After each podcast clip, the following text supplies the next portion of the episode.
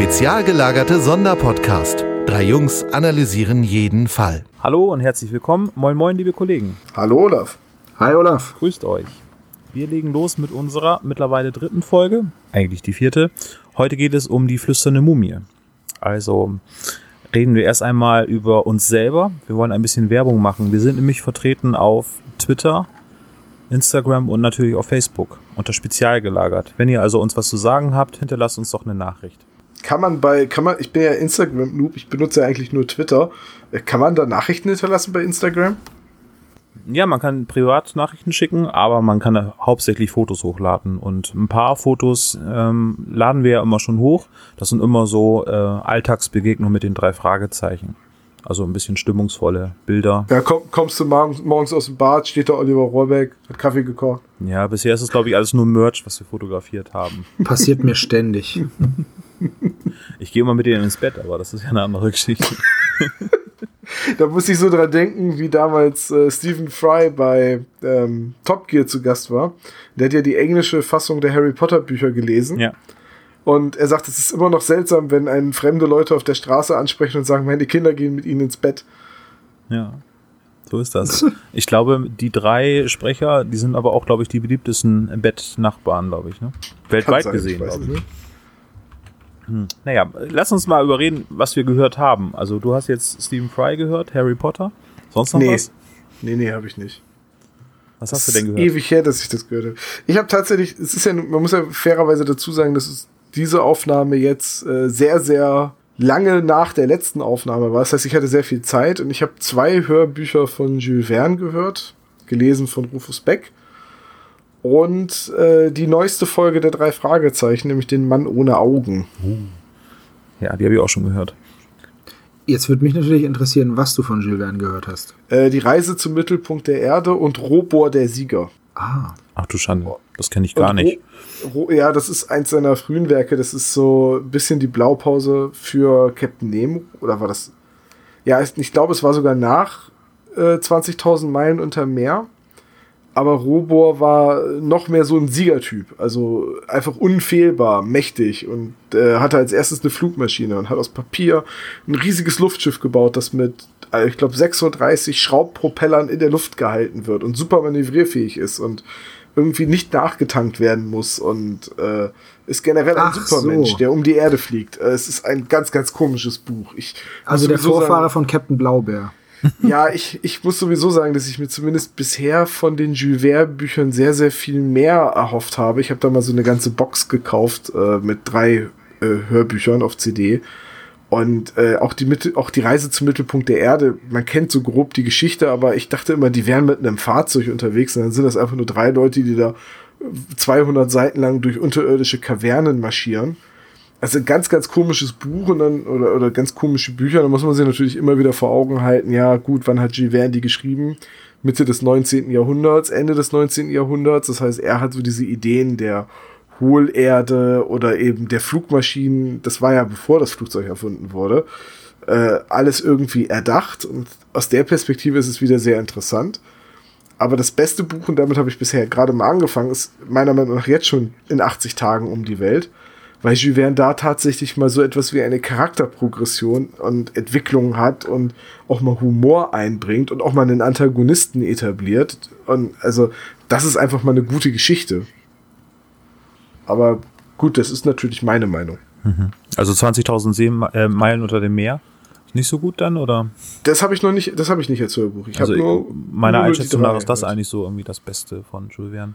Das kann gut sein, da kenne ich nur eine Verfilmung von, die ich mal als Kind gesehen habe und äh, deswegen war ich ein riesiger Fan von U-Booten, weil ich die Nautilus so cool fand. Ich habe übrigens einen Berührungspunkt mit Jules Verne bei den Sachen, die ich gehört habe, nämlich mh, die schwarze Sonne habe ich jetzt gehört und ab der zweiten Folge ist, glaube ich, Jules Verne ein wiederkehrender Charakter, der ähm, mit den Protagonisten irgendwie interagiert.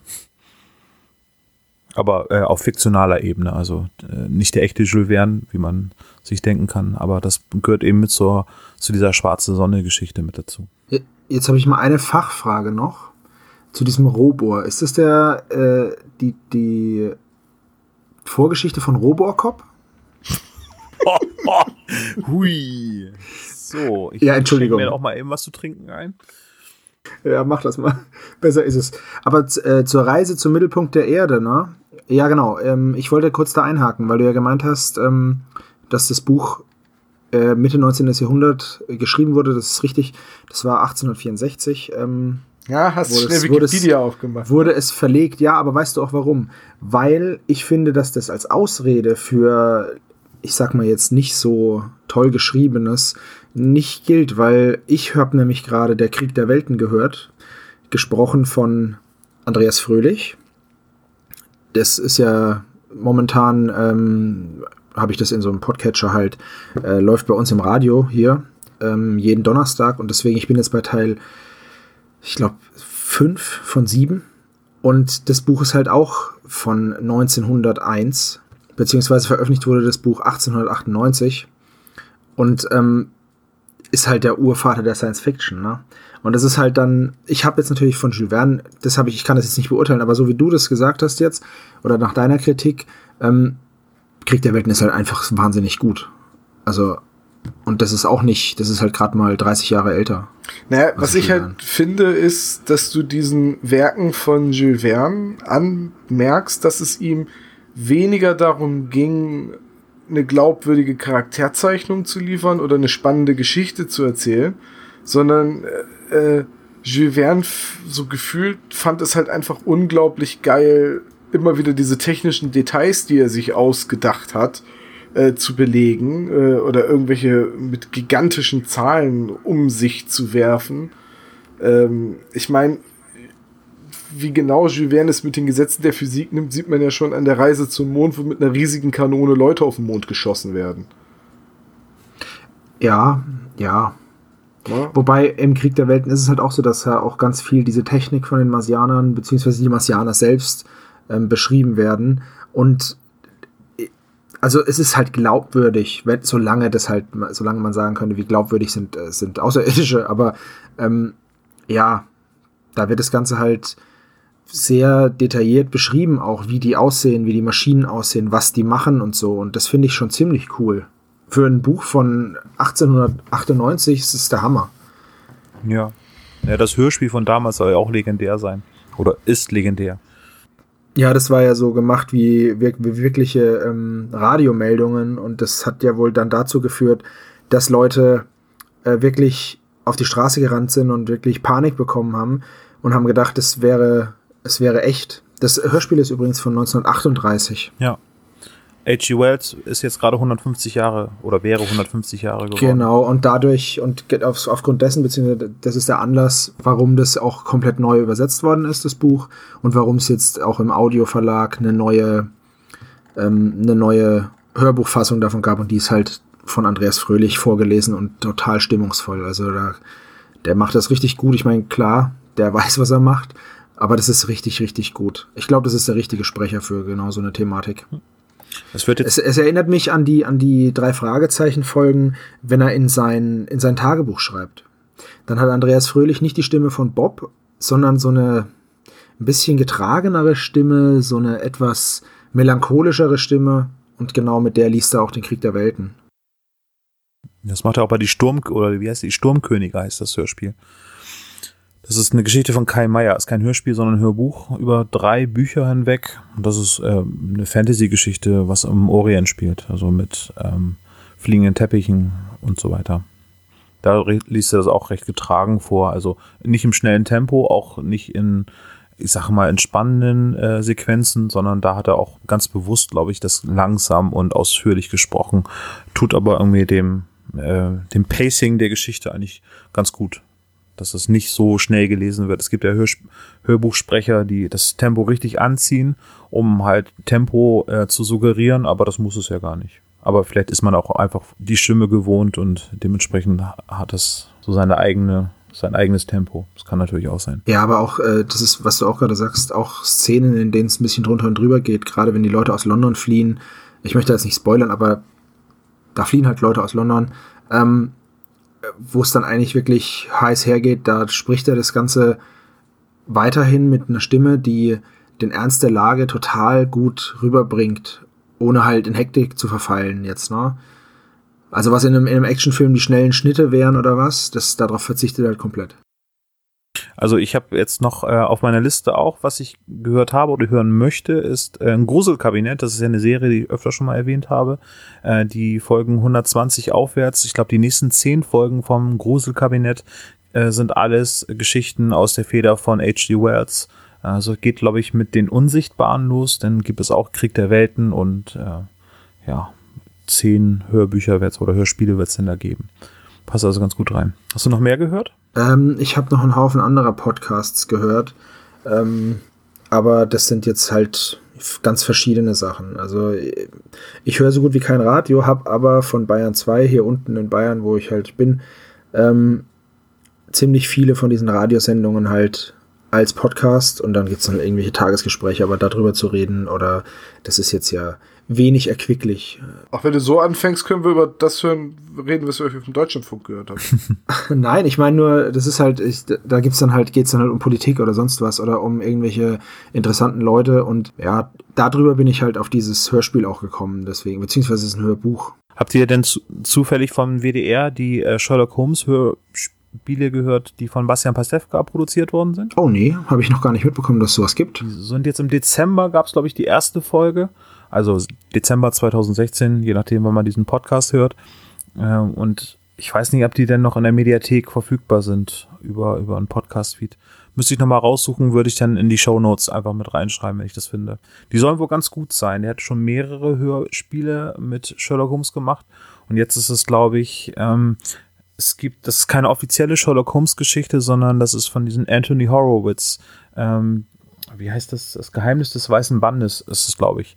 Das ist, glaube ich, die erste Geschichte von äh, äh, einem nicht äh, Arthur Conan Doyle Roman, der aber von der Familie abgeseg abgesegnet worden ist als ähm, offizielle Sherlock Holmes Geschichte. Ich hoffe, ich habe das richtig zusammengefasst. War das verständlich? Ja, habe ich verstanden. Auf jeden Fall, das ist das, was ähm, jetzt äh, von Bastian Pastewka ähm, äh, produziert worden ist. Also er hat da Regie geführt und auch selber gesprochen, äh, nicht Sherlock Holmes. Und da habe ich auf jeden Fall auf meiner Hörliste, was ich unbedingt demnächst mal mir anhören muss. Ja, das würde ich dann auch mal hören, wenn du mir die, den Link schicken könntest. Das wäre super. Kannst ja auf unsere Webseite spezialgelager.de gucken und dann äh, dort gibt es zu Folge 3 die Show Notes. Da werde ich den Link. Das werde ich auf jeden Fall machen. Mhm. Ähm, ich habe auch noch weitere Links, die ich da reinpacken werde. Ich habe gehört, äh, wenn ich äh, dich jetzt nicht unterbrochen habe. Nee, ich habe sonst, bin ich nicht dazu gekommen, Hörbücher oder Hörspiele zu hören. Ähm, ich habe mir mal wieder ein paar neue drei Fragezeichen Kassetten gekauft, aber ich bin noch nicht dazu gekommen. Ähm, meine neueste ist Folge 184, ist glaube ich der irgendwas mit äh, Garten oder was. Hexen. Genau, der Hexengarten. Da bin ich noch nicht mehr dazu gekommen. Die ist noch eingeschweißt, liegt die äh, hier hinter mir. Ansonsten ja, den Mann ohne Augen hatte Tom ja eben schon erwähnt. Ich habe gehört John Sinclair Folge 112. Das ist die neueste Folge bei Spotify. Ähm, Spoil mich ja nicht. Ich bin immer noch irgendwo in den 70ern. Aber ich darf trotzdem sagen, dass mir die Folge nicht gefallen hat. Das darfst du. Ist auch keine Folge, die über mehrere ähm, CDs geht, sondern das ist eine einzeln abgeschlossene Geschichte. Aber das hat mir überhaupt nicht gefallen. Hat mich nicht gefesselt. Aber äh, im Gegensatz zu allen anderen Folgen äh, fand ich die ausnahmsweise nicht so gut. Und dann habe ich ein Hörbuch gehört, ein Erdmännchen-Krimi äh, von äh, Moritz Mattis geschrieben, von Christoph Maria Herbst vorgelesen. Die sind so großartig. Der auch äh, ähnlich wie, Chris, äh, wie Rufus Beck äh, macht Christoph Maria Herbst das auch super gut. Also der kann eben halt äh, mehrere Stimmlagen sehr gut sprechen. Das ist immer noch gut. Okay, es ist immer Christoph Maria Herbst liest, Punkt, Punkt, Punkt. Äh, es, es haftet immer meiner Meinung nach Stromberg an ihm. Ja, sogar als er Ich bin wieder da gelesen hat. Ja. Ja, gut, aber das lag am Obersalzberg, glaube ich. Das war aber Michael Ich weiß, Kessler. aber dadurch war die Verbindung ja schon mal hergestellt. Zwischen, zwischen Hitler und Stromberg. Also jetzt, ja, ja. jetzt für alle, die, die nicht gerade nicht folgen können, Obersalzberg war die Stromberg-Parodie von Switch Reloaded, allerdings mit Hitler anstelle von Stromberg. Genau, und daher auch der, diese, diese Querverbindung. Aber zu den Erdmännchen-Krimis, ne? Ich habe die alle von Moritz Mattis und die, ich finde die alle ganz hervorragend. Ich finde die alle lustig und unterhaltsam und die sind richtig, richtig schön. Ich habe jetzt letzte Runde gehört, auch die letzte Geschichte, ohne da zu spoilern irgendwie. Aber äh, schöne äh, Geschichte, also war sehr lustig. Vier oder fünf sind äh, es, Ich habe beim Autofahren gehört. Drei Stunden, vier Stunden war das, glaube ich. Und dann hatte ich eine sehr vergnügliche Autofahrt. Äh, ein Podcast, den ich immer sehr gerne höre, den ähm, ja, es, ähm, bedarf einer Erwähnung, Gästeliste Geisterbahn, ähm, sind drei junge Männer, die über äh, Alltagsdinge reden. Aha. Sind auch, äh, das ist ähm, Nils Bokelberg, den man vielleicht noch von damals von Viva kennt.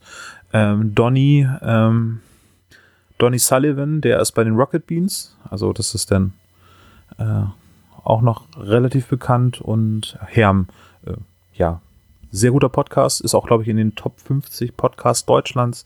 Sehr kurzweilig, äh, wird immer viel geblödet. Den muss ich mir direkt mal anschauen. Langweilig. Ja, Gästeliste Geisterbahn sehr zu empfehlen. Und was ich gehört habe, und das weiß ich nicht, ob ihr das auch schon gemacht habt, habt ihr so Fan-Hörspiele euch mal so reingezogen? Es gibt ja bei den drei Fragezeichen eine ganze Menge.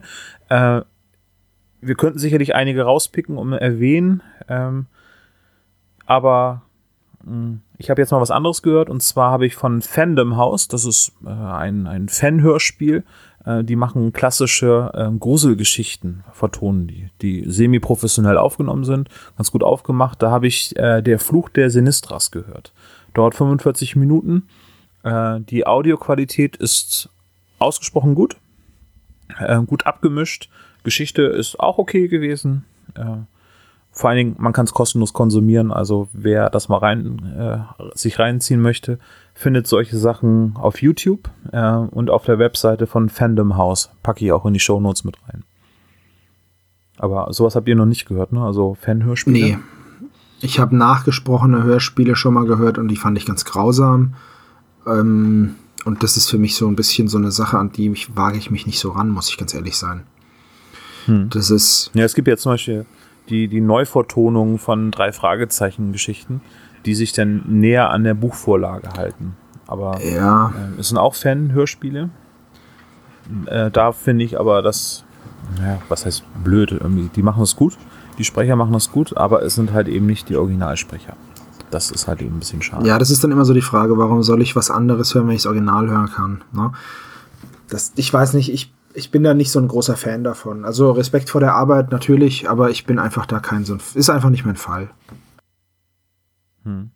Ja, es gibt zum Beispiel auch die flüsternde Mumie als Neuvertonung, aber wir reden jetzt über die Originalvertonung von äh, Europa-Hörspiele. Und wer mag denn einmal von euch die Geschichte zusammenfassen? Ja, das mache ich doch glatt. Ist ja, ich habe die Folge ja vorgeschlagen. Im Nachhinein muss ich sagen, ja, Vielen Dank. genau. Also, um es doch mal zu erwähnen, falls das jetzt verloren gegangen ist, wir reden über Folge 10, die flüsternde Mumie. Also, worum geht's in der flüsternden Mumie? Ähm, also, es war, ist übrigens, ähm, in der Originalbuchserie ist es die Nummer 3 und in der deutschen Buchserie sogar die Nummer 2. Das heißt, ganz, ganz am Anfang der drei Fragezeichen. Ähm, und vielleicht deswegen auch nicht ganz so professionell wie die, wie die darauf folgenden. Aber worum geht's? Die drei Fragezeichen werden, bekommen einen Brief und werden daraufhin in ein Haus eingeladen, wo es, ein, wo es eine flüsternde Mumie geben soll, also ein, einen toten Pharao, der wohl zu seinem Besitzer spricht. Ähm, da glauben sie natürlich alle nicht dran, äh, gehen dann dahin und versuchen rauszufinden, woran das liegt. In dem Haus kommt es dann zu verschiedensten ähm, Vorkommnissen und ja, Anschläge wäre jetzt zu viel gesagt, aber Unglücken. Und ähm, im Endeffekt geht es darum, dass dem Professor, dem Professor Yarborough, dem diese Mumie gehört, ähm, vorgegaukelt werden soll, dass diese Mumie verflucht ist, äh, dass er sich von ihr trennt, weil in dem Sarkophag von dieser Mumie schlussendlich kommt dann raus, dass da drin ein Schatz versteckt ist, den der Gegenspieler haben möchte und versucht halt mit allen Mitteln da dran zu kommen. Und das ist im Endeffekt die Geschichte von der flüsternden Mumie und das Ganze versucht er halt über diesen Fluch äh, zu erreichen. Äh, nee, mehr ist es wirklich nicht. Aber es, es fühlt sich nach mehr an. Äh, wollen wir die Folge einmal von Anfang an einmal so uns kurz besprechen, was uns da aufgefallen ist? Ja, wir sollten sie auf jeden Fall chronologisch durchgehen. Dar darum sind wir gebeten worden, dass wir uns quasi von Szene zu Szene Ja, durcharbeiten. das versuchen wir jetzt auch wesentlich besser zu machen als bei den ersten Folgen. Also, dann fange ich mal an mit der allerersten Szene. Die drei Fragezeichen befinden sich auf dem Schrottplatz und schuften sich mal wieder die Finger wund für Tante Mathilda, schleppen Türen hin und her und dann kommt der Postbote beziehungsweise fragt Justus, ob der schon da war, weil er hofft, so der Arbeit entgehen zu können. Und daraufhin sagt Tante Mathilda, dass ja, es ist Post gekommen, es sind drei Briefe gekommen und die wollen sie jetzt eben aufmachen. Tja. Und der erste Brief ist ein äh, Brief von einer Katzenliebhaberin. Wo, wo ich mich immer noch gefragt habe, warum Justus das sofort wusste. Also ich finde ja so Deduktion aller Sherlock Holmes ziemlich cool, aber nur wenn sie dann noch erklärt Richtig, wird. wobei er gesagt hat, dass das vom Papier her, das ist ja rosa und, und es äh, duftet irgendwie oder so. Also es könnte dann aber auch immer noch eine Diddle-Liebhaberin sein. Gab's da noch? die Herleitung ist ein bisschen, ein bisschen an den Haaren herbeigezogen und ich finde auch nicht, dass sie dieses Klatschgeräusch im Hintergrund war mein kleiner Hund, der mir zu Füßen liegt und sich gerade geschüttelt hat. Entschuldigung. Ähm, das sind seine Ohren, die an seinen kleinen Kopf klatschen, wenn er sich so ganz wild schüttelt. Ähm, ich glaube, er hat Katze gehört. ja, das glaube ich auch. Jetzt dreht er durch. Nein, Quatsch. Der ist ganz brav. Also, wenn ihr heute im Hintergrund ein bisschen ein Getapse hört, dann ist das mein Hund. Ich hoffe, er bellt nicht. Ähm, wo war ich stehen geblieben? Ja, also ich finde, diese, dass diese Deduktion, die tut überhaupt nichts zur Sache. Und warum die überhaupt vorkommt, das frage ich mich immer noch.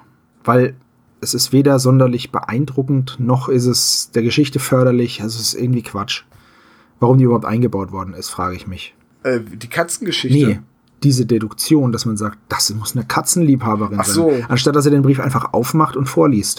Ja, manchmal dient es ja irgendwie dazu, um Justus Begabung zu zeigen und manchmal dient es ja auch dazu, die Story voranzutreiben. Aber hier jetzt ohne die Erklärung ist sie wirklich ein bisschen Richtig. überflüssig. Also wie gesagt, das ist der erste Brief äh, von der Katzenliebhaberin.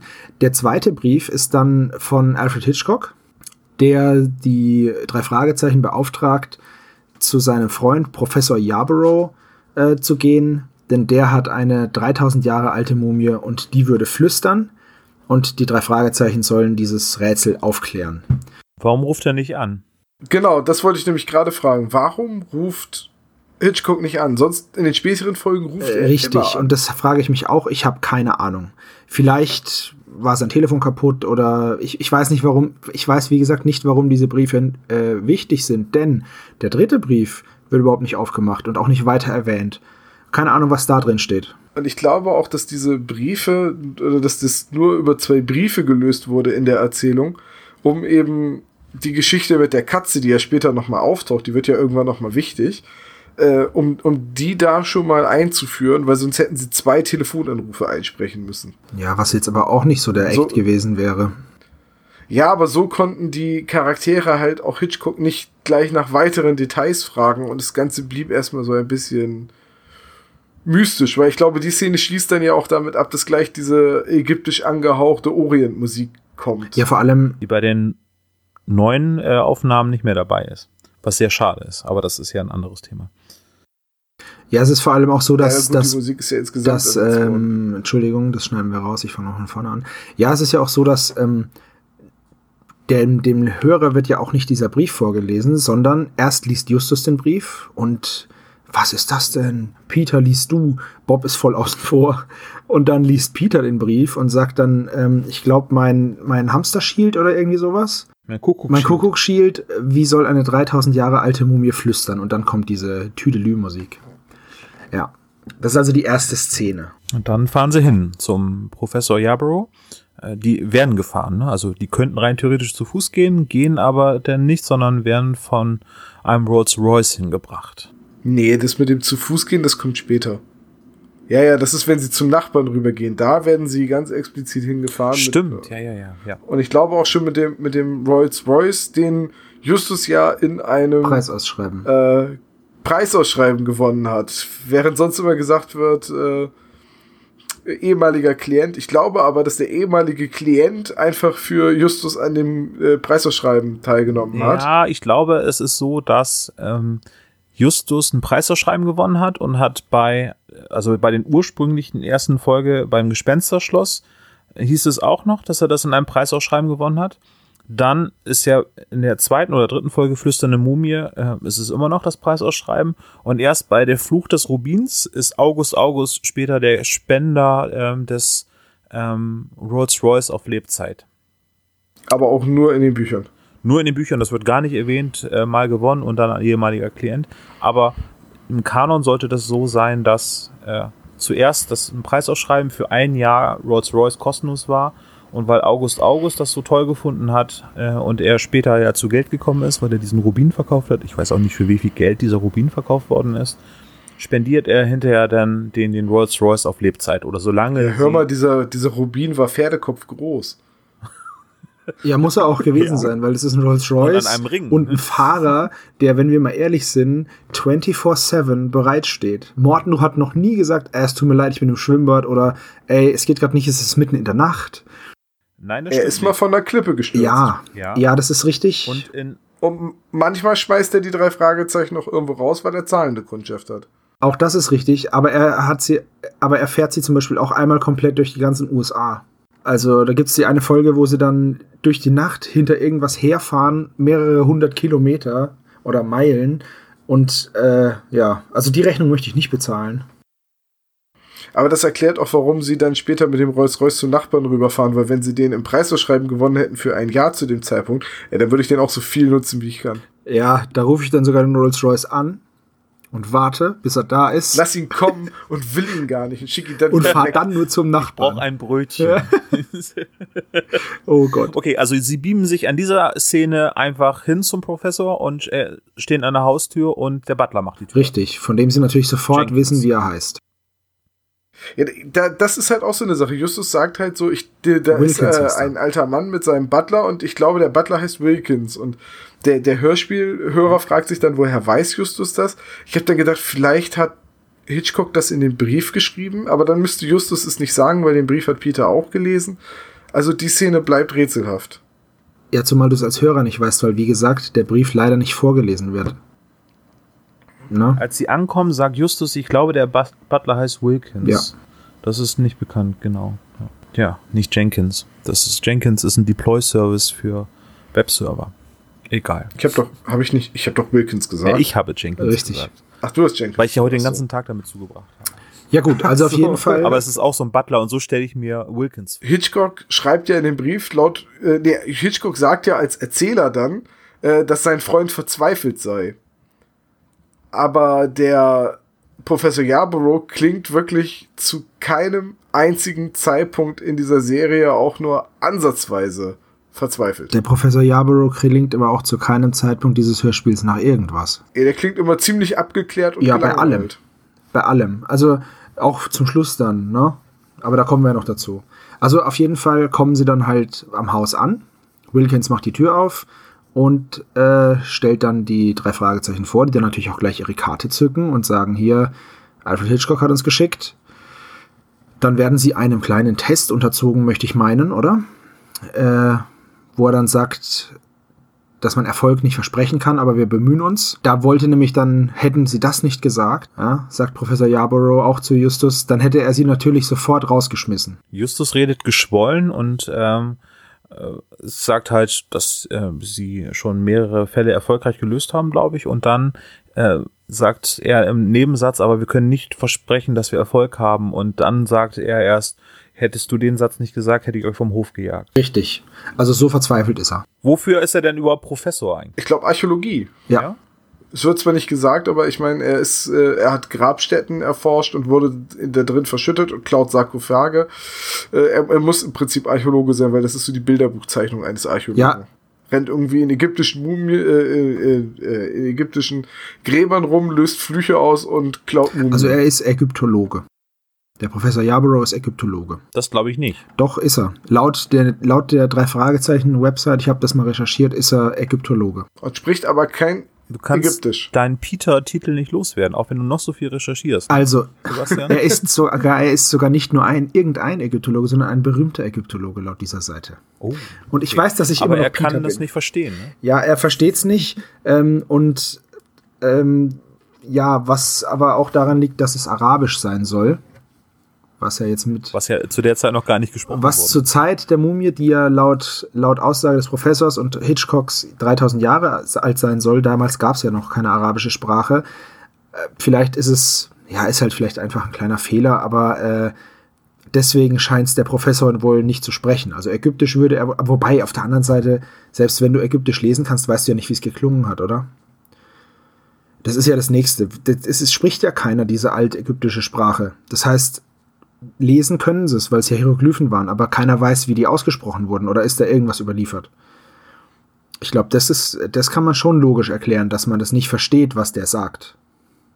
Ja. Also dieser, Ra dieser Okay. diese Mumie, die übrigens Raorkon heißt. Was sie dann da auch Ja, erfahren. ich, will, ich will nicht über seinen Job lästern, also offensichtlich kann das doch, ja. Ja, jetzt, so, jetzt kommt so ein Punkt, dann gehen die ja zusammen mit dem Professor in das Arbeitszimmer. Der Professor sagt halt, dass die Fenster aufgemacht werden sollen, weil er keine geschlossenen Räume erträgt, seitdem er einmal verschüttet wurde.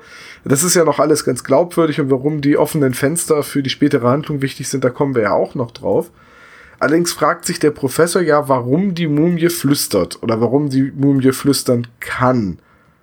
Und das ist jetzt wieder ein Punkt, den ich ansprechen will, weil das nämlich bei einer der letzten Folgen gesagt haben, da haben wir was, äh, da haben wir gesagt, ja, aber warum macht er das so und so oder warum müssen die drei Fragezeichen den Impuls liefern? Und da hat mir ein guter Freund gesagt, ja, ähm, du musst das aus der Sicht eines Kindes sehen. Kinder hinterfragen nicht die Handlungen von Erwachsenen. Die Erwachsenen machen alles immer mit einem Grund, also wird auch da der Erwachsene mit einem Grund gehandelt haben. Und hier ist der Grund, äh, könnte man sich jetzt die Frage stellen, warum kommt der Professor nicht selbst auf die Idee, dass irgendjemand mit einem Mikrofon oder einem versteckten Walkie-Talkie oder einem Tonbandgerät arbeitet? Wie blöd kann man als erwachsener Mensch eigentlich sein? Aber das ist wieder der Punkt, wenn du das als Kind hörst, hinterfragst du das nicht. Im Gegenteil, du bist froh oder, oder stolz auf die drei Fragezeichen dafür, dass sie so clever sind, einen Kassettenrekorder und ein Walkie-Talkie mitzubringen. richtig. Zumal der Professor auch so dargestellt wird, dass er überhaupt nicht an irgendwelche übernatürlichen Sachen glaubt. Während Wilkins Ja, das ändert sich später in der Handlung auch. Ja, während mal. Wilkins aber ein ziemlich abergläubischer Mensch zu sein scheint, der auch immer wieder sagt, ja, das ist bestimmt der Fluch des Raorkon und ja, Herr Professor, und der sich wirklich Sorgen um seinen, um seinen Lehensherren macht, ähm, und immer wieder, immer wieder dem Professor sagt, er soll doch bitte jetzt aufhören mit der Mumie und der richtig Angst davor zu haben scheint, weil als sie dieses Zimmer betreten und dann diese Mumie halt nicht flüstert, fällt aber eine uralte Anubis-Statue um. Ohne Fremdeinwirkung wohl. Was auch, ähm, wo ich sagen muss, diese Szene fand ich ähm, sehr schlecht geschauspielert. Also das Ding rumpelt ein bisschen und dann fällt's um. Und weder Yarborough, der sowieso keine, ja, der sowieso keinen Pfeffer in der Stimme hat, finde ich, der Sprecher, noch irgendeiner der anderen Anwesenden macht den Eindruck, als wäre das Mords schockierend, sondern das ist halt wie wenn. Oh, ist es so? Ach so, ja. Ja, das ist wie wenn mir bei mir zu Hause das Bügelbrett umfällt oder so. Also keine große Sache halt, ne? Deswegen. Ja, das wurde ja später dann damit erklärt, oder Peter erklärt das ja dem später auftauchenden Jungen, dem Hammett gegenüber so, ach so, dann hat also dein Diener Ahmed dafür gesorgt, dass Anubis umfällt und die Maske von der Wand. Das wird allerdings von dem weder geleugnet noch bestätigt. Das wird überhaupt nicht mehr aufgegriffen ist richtig. in der Handlung. Und wie geht das? Ja, und wenn er dahinter gesteckt hat, würde ich mich mal fragen, wie er das gemacht hat. Weil wie hat er die Statue umgeworfen, ohne im selben Raum zu sein? Und wie hat er die Maske von der Wand fallen lassen? Stand er außen mit dem Hammer und hat von der anderen Hauswandseite die Nagel rausgehauen. Oder? Was man aber auch nicht hört. Also, das ist nämlich das nächste, was wir jetzt noch gar nicht gesagt haben. Also, erst fällt diese Statue um, ähm, wo dann sagt, na ja, das war vielleicht ein Windzug oder Zufall. Äh, Diese Mum dann war ja, sagt ja der Wilkins, der das na- natürlich wieder zum Anlass nimmt, um ähm, der sich in, seiner, in seinem Aberglauben bestätigt fühlt, ähm, sagt dann, dass diese Statue jetzt so und so viele Jahrhunderte auf diesem Sockel stand und es ist nichts passiert. Und danach fällt halt einfach eine Maske von der Wand, die sich auch so anhört, als würde einfach ein Tablett von der Wand fallen, weil nicht, also es klingt einfach nicht schwer. Ne? Also es klingt einfach so klöng, ja, da ist eine Maske von der Wand gefallen und dann sagt der Professor, ja, ja, war bestimmt der Luftzug. Also, das, Krasse Maske. Äh, ja, ja, so, so eine- so Gips, aus Gipskarton irgendwie so eine venezianische so eine, Maske so eine Papiermaske oder so. Also das ist eine, das ist eine sehr seltsame Szene, die ich finde ähm, nicht schön vertont wurde, weil man einfach das, das, das passiert so, so, so zufällig. Also so ohne Sinn und Zweck. Über Wilkins müssen wir auch noch mal reden. Der ist ja jetzt äh, der, der Butler, so würde ich jetzt mal sagen, ist er von Professor Yarborough. Und vorher hat er als Schauspieler gearbeitet. Wie kann ein Mensch, der vorher als Schauspieler gearbeitet hat, der sich eigentlich dann auskennen sollte mit, wenn es jetzt ein Hollywood-Schauspieler war, ähm, dass der äh, dort Special Effects kennt, also alle möglichen Tricks oder Bühnenzauber schon aus seiner Vergangenheit kennt. Warum ist er so abergläubisch? Das verstehe ich. Aber nicht. er war ja nicht, er war ja nicht in Hollywood, er war ja beim Varieté. Ja, aber auch gerade ja da gibt es doch Ich wollte gerade sagen, aber und gerade da sind diese und Taschenspielertricks Mögliche. und, dieses Ganze, was du live vor Publikum aufhören müsst, ja noch viel ähm, schwieriger darzustellen als ein Special Effekt. Weil ein Special Effekt kannst du Ja, ja, also zehnmal filmen, dann noch was rauseditieren und dann hast du deinen Effekt, aber das an der, auf der Bühne musst du es ja live machen. Also Ich habe diese Charakterisierung von Wilkins auch nicht verstanden und fand die auch überflüssig, in, also zumindest die Information. Die Szene hat natürlich absolut einfach den, die Aufgabe, so eine Spannung aufzubauen und wirklich so ein bisschen was Übernatürliches reinzubringen. Halt, anfangs weiß man ja noch nicht, was hinter der flüsternden Mumie steckt. Oder gibt es diesen Fluch vielleicht wirklich? Ich meine, aber es funktioniert halt einfach nicht, weil es halt so eine langsame, so eine getragene Szene ist. So, es ist halt einfach nicht schockierend, dass die Maske von der Wand Richtig. fällt. Es ist so ein, ach, die Maske ist genau von der Wand gefallen, als sie gesagt haben, äh, das Wort Fluch. Ja, es ist alles, es ist alles ein bisschen, ein bisschen wenig, wenig gut gemacht. Also es ist halt einfach nicht, nicht so gemacht, wie es in anderen Folgen ähm, gemacht wurde, dass da irgendwie eine Spannung aufkommt. Also selbst Peter hat keine Angst. Weil, um die Szene weiter zu beschreiben, ähm, als nächstes sagt Justus, der sich überlegt hat, naja, die Mumie könnte flüstern wegen dem Walkie-Talkie zum Beispiel im Sarkophag und schickt dann Peter raus, gleich im Anschluss, ähm, und sagt hier, äh, geh mal raus, wir legen das Mikrofon hier rein, also das Walkie-Talkie, und dann probieren wir, ob das geht. Und dann geht, und dann Peter so, ja, ja, alles klar, äh, ich gehe da mal, als wäre nichts gewesen. Und gerade Peter, äh, Peter, der Schisser Shaw, wie er von Skinny Norris genannt wird, ähm, der da auch überhaupt keinen, keine Angst, gar nichts, so, ja gut, okay, Maske, Statue, na ja, geht dann in den Garten und dann führen sie das dem Professor vor mit diesem ähm, Walkie-Talkie und in dem Garten, äh, während Peter draußen ist, der dann auch ultra weit weggehen muss, Darf ich da kurz eben einmal einhaken, bevor wir weitergehen mit dem Garten? Aber äh, empfindet ihr Peter auch schon in diesen ersten Folgen als diesen charakteristischen Schisser? Weil ich hatte das Gefühl, dass diese, diese Angsthasen-Mentalität bei Peter über äh, diverse Folgen und Jahre erst so richtig aufgebaut wurde. Weil wenn ich zum Beispiel dran denke, wie er bei ähm, den Comic-Dieben total mutig von Balkon zu Balkon springt und dann übers, übers Geländer geworfen wird. Das macht er aber später auch noch. Ja, aber ich, ich meine halt, diese, diese Angsthasenrolle vor allem möglichen Angst zu haben, ist eigentlich erst so eine neuere Entwicklung, seitdem halt die deutschen Autoren das Ruder an. Nee, Gespensterschloss war er doch, glaube ich, auch schon ziemlich ängstlich und auf dem Friedhof. Da ist Justus aber auch das, ängstlich. das lag ja auch nur die an diesen, an diesen tiefen Tönen, ne? Aber die Folge besprechen Ja. wir ja noch. Nee, aber ich muss, ich muss Tom da Ja, recht gut. geben. Ähm, Peter ist da in dieser Hinsicht ein bisschen inkonsequent, oder die Rolle, weil er manchmal vor Sachen Angst hat oder irgendwelche, eine schwarze Katze geht über die Straße, oh mein Gott, das ist ein bestimmt ein böses Omen. Auf der anderen Seite, ja, von einem Balkon zum anderen, am besten noch mit einem Backflip, kein Problem. Ich bin ja Peter Shaw, ich bin ja super sportlich. Vielleicht liegt es daran, dass wenn er Dinge nicht körperlich lösen kann, dass er dann ein Problem damit hat. Das müsste man sich nochmal anschauen. Da habe ich jetzt selber noch nie so richtig drauf geachtet. Aber vielleicht liegt es Nee, daran, wenn er, wenn er sich auf seine Sportlichkeit verlassen kann und auf seinen, auf seinen Körper, dass er dann wenig Angst hat. Weil auch so Szenen, in denen er zum Beispiel einen Gangster einfach, selbst wenn er eine Waffe hat, angreift versucht zu Das überrumpeln. ist aber bei jedem so, oder? Also bei Sachen, die man gut kann, hat man weniger Angst. Richtig, aber ähm, deswegen ist es trotzdem, wenn ich, wenn ich ein ängstlicher Charakter bin, dann habe ich auch Angst, jemanden mit einer Waffe anzugreifen. Dann habe ich ja nicht nur vor Gespenstern Angst, oder? Also, Ja, ist richtig. deswegen. aber er hat mal Angst vor Löwen und dann mal wieder nicht. Ja. Das, also Peter ist in seinen Ängsten ein bisschen inkonsequent. Also es ist ein bisschen schwierig zu sagen, wovor er jetzt genau Angst hat. Und ja, manchmal verfolgt er jemanden einfach wie so ein richtiger Draufgänger wie Jason Bourne und dann wiederum sitzt er in der Ecke und kann sich kaum rühren, weil da jetzt ein Laken im Wind flattert. Also es ist ganz Ja, komisch. Mal Pistole aus der Hand schlagen, mal auf den Baum springen, weil er irgendwie von einer Katze verfolgt wird. Genau. Ja. Oder gerade beim Superpapagei. Da läuft er durch den Garten und bleibt an der Wurzel hängen. Das ist so, das, das ist genau das, was ich meine. Weil das ist ja nun wirklich überhaupt nichts. Also an der Wurzel hängen bleiben. Ja, ich glaube aber, das ist ja auch nur in der Auf Neuauflage mit der Wurzel, an der er hängen bleibt, wo Justus dann noch einen blöden Witz macht mit dem lateinischen Namen der Schlingpflanze oder was das ist.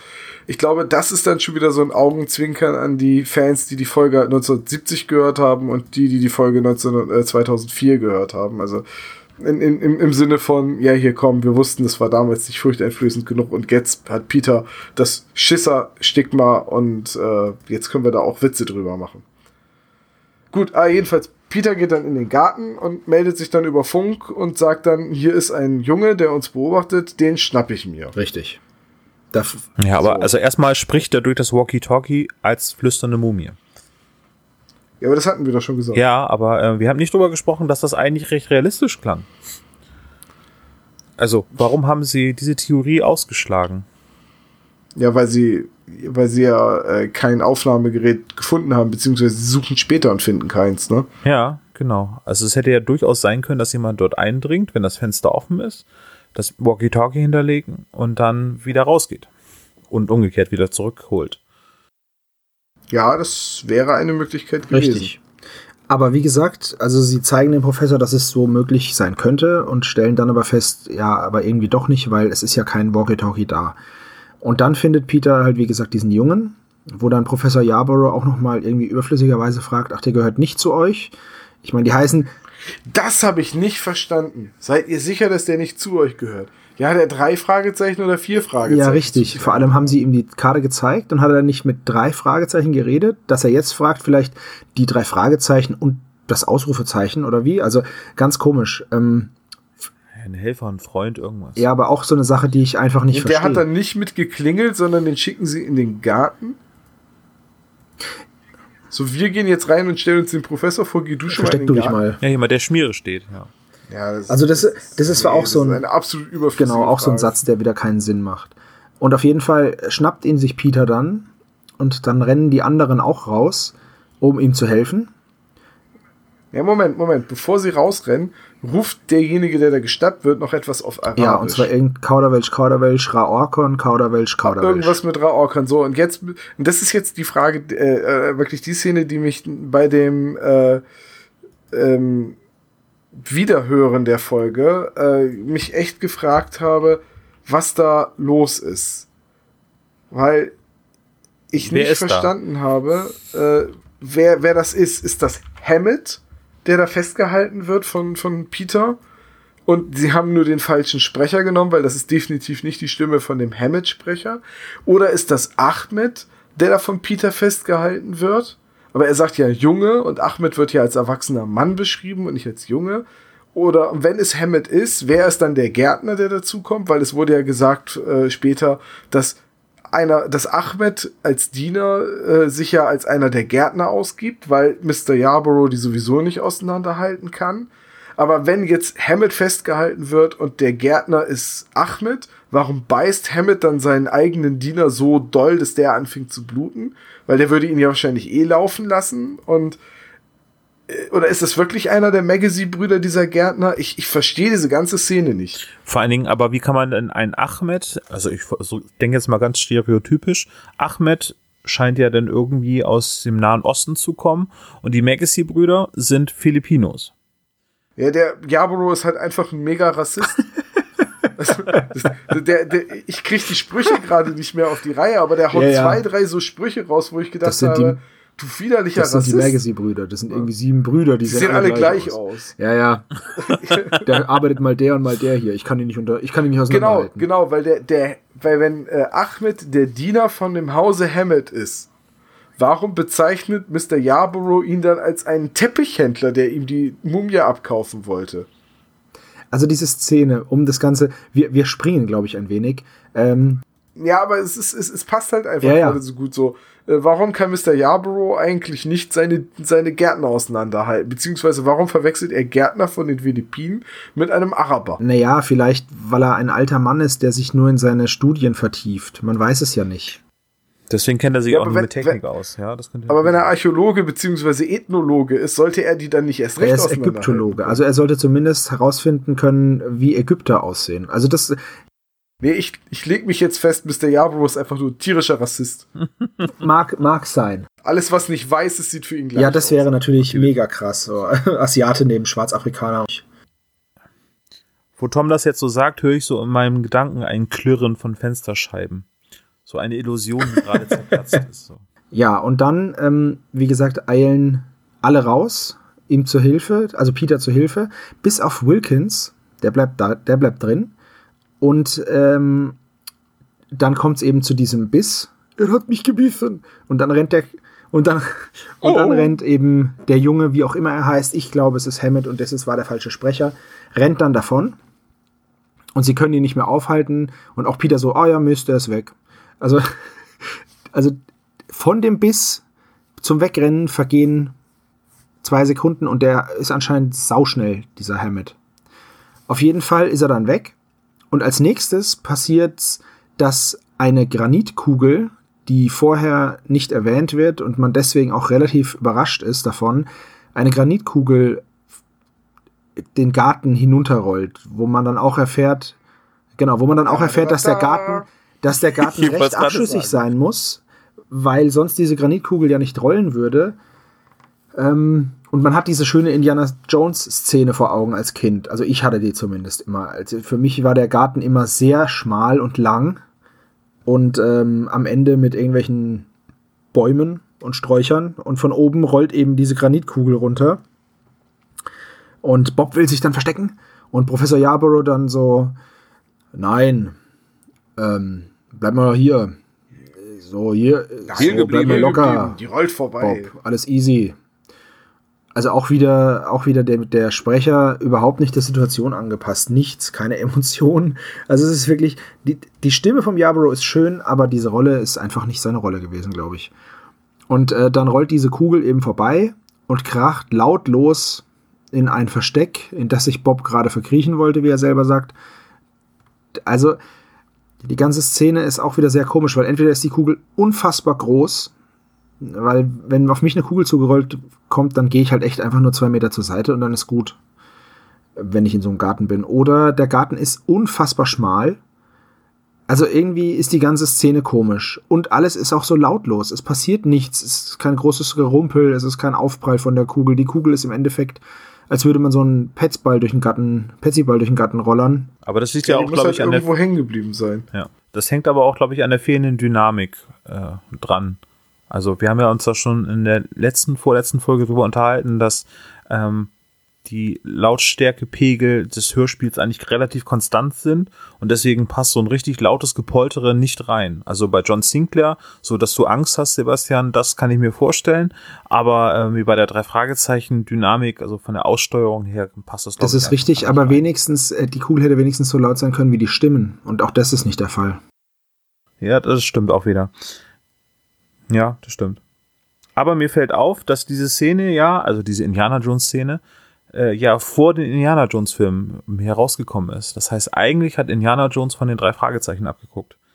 Ja, das wird's gewesen sein. Oder die drei Fragezeichen hatten einfach noch kein Vorbild, wie man das richtig schön episch darstellt. So, und wie geht es dann nach der Szene mit dem Gärtner weiter? Weil dann schließen sich die drei Fragezeichen ja, glaube ich, für weitere Recherchen erstmal in ihre Zentrale zurückzukehren und am nächsten Tag zurückzukommen zu Professor Yarborough. Und dann kommt die Szene, wo sie in der äh, Zentrale sind, beziehungsweise Peter und Bob sitzen in der Zentrale und fragen sich, wo der Erste ist. Genau, dann geht die Bodenluke auf. Und hereinkommt Professor Yarborough. Ja, ein weißhaariger Mann mit Richtig. Bart. Der dann auch äh, sehr überzeugend sagt, ich bin Professor Yarborough. also, ähm, Ja, ja, der Fluch der Genau. Mumie hat Justus er hat ihn getroffen. nicht verwandelt. Und Bob und Peter springen darauf an. Und das ist halt auch wieder so eine Szene, die für Kinder total glaubwürdig ist, weil ja klar, der hat sich ja verkleidet, da müssen Justus und Bob ihn ja äh, nicht erkennen. Peter und Bob. Äh, mancher, Peter und Bob. Aber wenn du drüber nachdenkst, ist das eine, also es tut mir wirklich leid, das sozusagen, es ist eine unglaublich dumme, unnötige Szene, weil wie perfekt soll diese Maske denn sein, dass ein Zwölfjähriger oder 13-Jähriger äh, in einen alten Archäologen und Rassisten äh, verkleidet wird. Perfekt. Und so gut verstellt Justus seine Stimme jetzt auch nicht, als dass man ihn auch nur ansatzweise für Professor Yarborough halten könnte. Nein, im Gegenteil, es ist äußerst schlecht. Aber die, die Maske kann schon recht glaubwürdig sein. Er hat ja gesagt, dass das ein alter äh, Maskenbildner von äh, einer hollywood Ja, seiner Zeit beim Fernsehen gemacht Genau. hat. Ja, ja. Ja, okay, die Maske mag noch gut sein, aber spätestens in dem Augenblick, wo Justus das Maul aufmacht, ist die ganze Scharade dahin. Und auch er kommt ja durch diesen Geheimgang, durch den ja laut, äh, laut ähm, Lore ja nur Kinder passen. In manchen Folgen. In manchen Folgen wird über den noch eingebrochen. Ja, also im Normalfall ist es halt, also woher soll der Professor das wissen und lauter so Zeug? Also auf jeden Fall wird damit klargestellt, dass Justus sehr, sehr gut verkleidet ist und jetzt aussieht wie Professor Yarborough. Von dem wir wissen, dass er die Statur eines dicken 13-Jährigen hat. Pummelig. Ab da. Naja, und dann, äh, 13. also das ist dann quasi der Hinweis auf die, äh, die List, die Justus ähm, sich erdacht hat, nämlich er möchte der Mumie vorgaukeln, dass er Professor Yarborough ist, weil da erst gesagt wird, dass die Mumie immer nur zu Professor Yarborough gesprochen hat, äh, wenn er alleine mit der Mumie war. Und auch das ist wieder so eine Szene, die nur aus der Sicht eines Kindes Sinn ergibt. Denn ein Erwachsener sitzt da, so wie ich zum Beispiel, und denkt, ähm, warum reicht es dann nicht einfach, wenn Professor Yarborough den Kassettenrekorder damit reinnimmt? Genau. Die mussten das Und warum selber ist Yarborough erleben. bisher nicht auf die Idee gekommen, dann einen Kassettenrekorder mit reinzunehmen? Ist der Typ ein Technikfeind? Ja, auch der, ich dachte, er ist ein, er ist ein Ethnienfeind. Beides. Also auf jeden Fall, auf jeden Fall ist es wirklich so, dass ähm, Justus halt diesen Plan geschmiedet hat, auf den Professor Yarborough nicht selbst gekommen ist, und zwar das Flüstern der Mumie mal aufzunehmen, um mal überhaupt rauszufinden, was die Mumie sagt. Und dann fahren sie eben wieder zurück, beziehungsweise, nee, stimmt ja gar nicht. Ähm, nur Bob und äh, Justus fahren dann dahin, ne, zum Professor. Weil weil Peter nämlich jetzt wieder diesen Moment hat, wo er sagt, ach nee, ich habe da ja gar keine Lust drauf, das ist mir zu gruselig und sagt dann, er sucht lieber die Katze von dieser Mrs. Selby, Shelby, Mrs. Selby, glaube ich. Nee, ja. nee, das sagt er nicht. Und er wird von Ja, aber Justus er sagt- darauf hingewiesen, dass äh, die drei Fragezeichen durchaus ja mehrere Fälle gleichzeitig bearbeiten können und dass er sich dann gefälligst um die Katze zu kümmern hat. Richtig. Was übrigens auch das einzige Mal ist, dass die drei Fragezeichen überhaupt zwei Fälle gleichzeitig annehmen. Nein. Oder ich glaube, es kommt noch einmal vor, Ja, wo sie dann sagen, ein paar Mal vor. Wo, ja, aber dann sagt sie, sagen sie jedes Mal, das ist die mega Ausnahme. Das ist total selten. Das ja, aber wir ich erinnere nie. dich an die Folge, wo sie gleichzeitig auch den silbernen oder verschwundenen Ohrring beim Mrs. Madison, also Kellys Tante, später suchen. Ja, aber es ist auf jeden Fall sehr selten. Und widerspricht eigentlich der, der Philosophie der drei Fragezeichen, die immer sagen, ja, wir haben leider schon einen Fall. Auf jeden Fall wird dann also Peter alleine losgeschickt, sich um diese Katze zu kümmern, ähm, die zu diesem Zeitpunkt der Geschichte total, die man hat man eigentlich wieder vergessen. Diese Katzengeschichte. Weil es ist wirklich, wird nur im ersten, im ersten Akt, also in der ersten Szene, kommt die vor. Und dann ist sie weg und dann ähm, erst zu dem Zeitpunkt, wo sich Justus dann verkleidet, sagt er, ja, dann geh du halt die Katze suchen. Bob und ich machen jetzt das mit der Mumie. Und dann fahren sie zurück zu Professor Yarborough und äh, Justus begibt sich dann in das Zimmer mit der Mumie und sagt dann, Raokon, sprich zu mir. ja, ja. Ja, es ist aber wirklich genau so. Und genau so ist es doch so. Und Raorkon hört. Und Raorkon hört nicht nur, sondern Raorkon beginnt zu sprechen. Ne, er sagt ja noch mehr, Raokon spricht zu mir. Ähm, was sagt er denn noch? Der letzte Satz, der ist total skurril. Das ist dann wieder, keine Sau versteht Justus und ich habe mich gewundert, warum die Mumie nicht fragt, Justus, was meinst du? Ich habe es jetzt leider nicht parat, das ist jetzt ein bisschen ärgerlich. zu mir, äh, mach dich verständlich, genau. mach Ja, dich genau. Die. Mumie antwortet halt nicht, weil äh, die halt einfach überhaupt keine, also der, der, der Typ nebenan äh, hat ja keine Ahnung, was der Professor sagt. Er hört ihn ja nicht. Ja. Auf jeden Fall beginnt daraufhin die Mumie zu flüstern. Wieder diese, diese alte Sprache und ähm, dann schafft es Justus im Stehen mit seinem angebappten Bart an irgendetwas hängen zu An bleiben der Kante am und sich nicht nur richtig und sich nicht nur den Bart abzureißen, sondern gleichzeitig auch zu stolpern. Woraufhin Bob panisch ins Zimmer gestürzt kommt und fragt, ob alles in Ordnung sei. Äh, und Justus dann sagt, ah, ich bin gestolpert. Ich bin ein, ein Schussel oder irgendwie Tollpatsch. sowas, sagt Tollpatsch er. Ein Tollpatsch. Genau. Und ähm, also eine wieder eine sehr, eine äußerst realistische Ja. Szene, vor allem, weil er auch wieder so geräuschlos hinstolpert. Also alles, was, ich, ich muss ganz ehrlich sagen, ich glaube, dass diese Folge viel besser wäre, wenn die eine ordentliche Effekt-Tonspur gehabt hätte. Ich glaube, Nee. diese ganze Effekt-Tonspur ist einfach, Nee. doch überleg mal, die Nee. wäre für ein Kind auf jeden Fall besser gewesen. Aber diese für ein ganzen Kind Effekte, hat die sind einfach. funktioniert. Also für mich als Kind hat, ich, es ist eine der Folgen, die ich als Kind nicht so viel gehört habe. Ja, ich hatte sie ja auch erst sehr spät als Kassette bekommen. Aber für mich als Kind hat sie funktioniert. Für mich jetzt als Erwachsener, äh, da, da könnte die beste Tonspur der Welt drunter liegen. Da könnten John Sinclair-artige Explosionen drunter sein. Die würde für mich nicht funktionieren.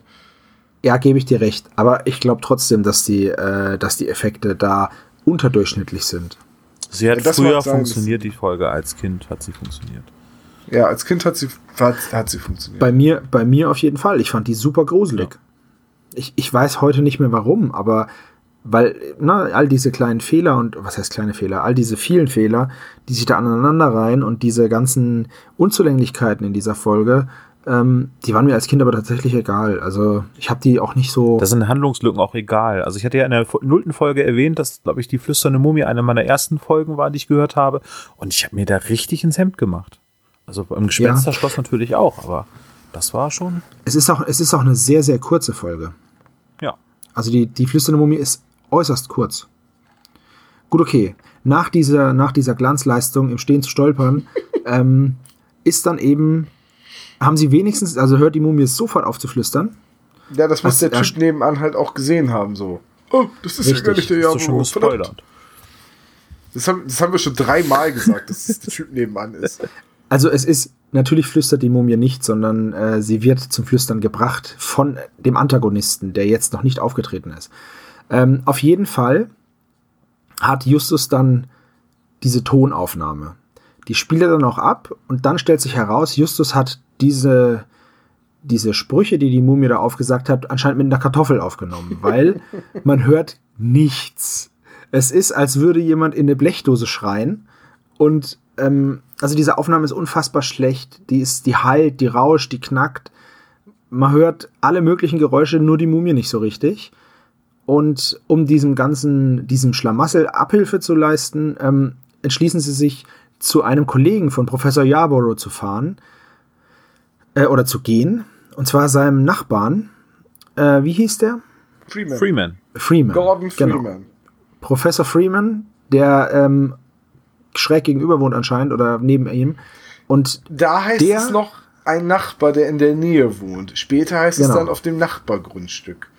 Genau, also auf jeden Fall, sein Nachbar Rino hat halt anscheinend die technische Ausrüstung, um sowas irgendwie ähm, anhörbar zu machen. Dann gehen sie da hin und reden mit dem und er sagt, ja, okay, also ich probiere hier mal was aus. Und ich hole noch mal ein Gerät und geht nach nebenan und kommt wieder mit einem Buch. ja, Das richtig. ist, das ist auch wieder so ein Moment. Aber dann kommt, dann kommt eine sehr gute Szene, weil nämlich, ähm, da kann man das erste Mal wirklich stutzig werden, weil äh, der Freeman nämlich aus heiterem Himmel als Lösung für das Problem mit der flüsternden Mumie vorschlägt. Erstmal ist er überhaupt nicht schockiert, dass die Mumie flüstert, sondern nimmt das erstmal so hin und hilft dabei, diese, diese Tonspur zu filtern.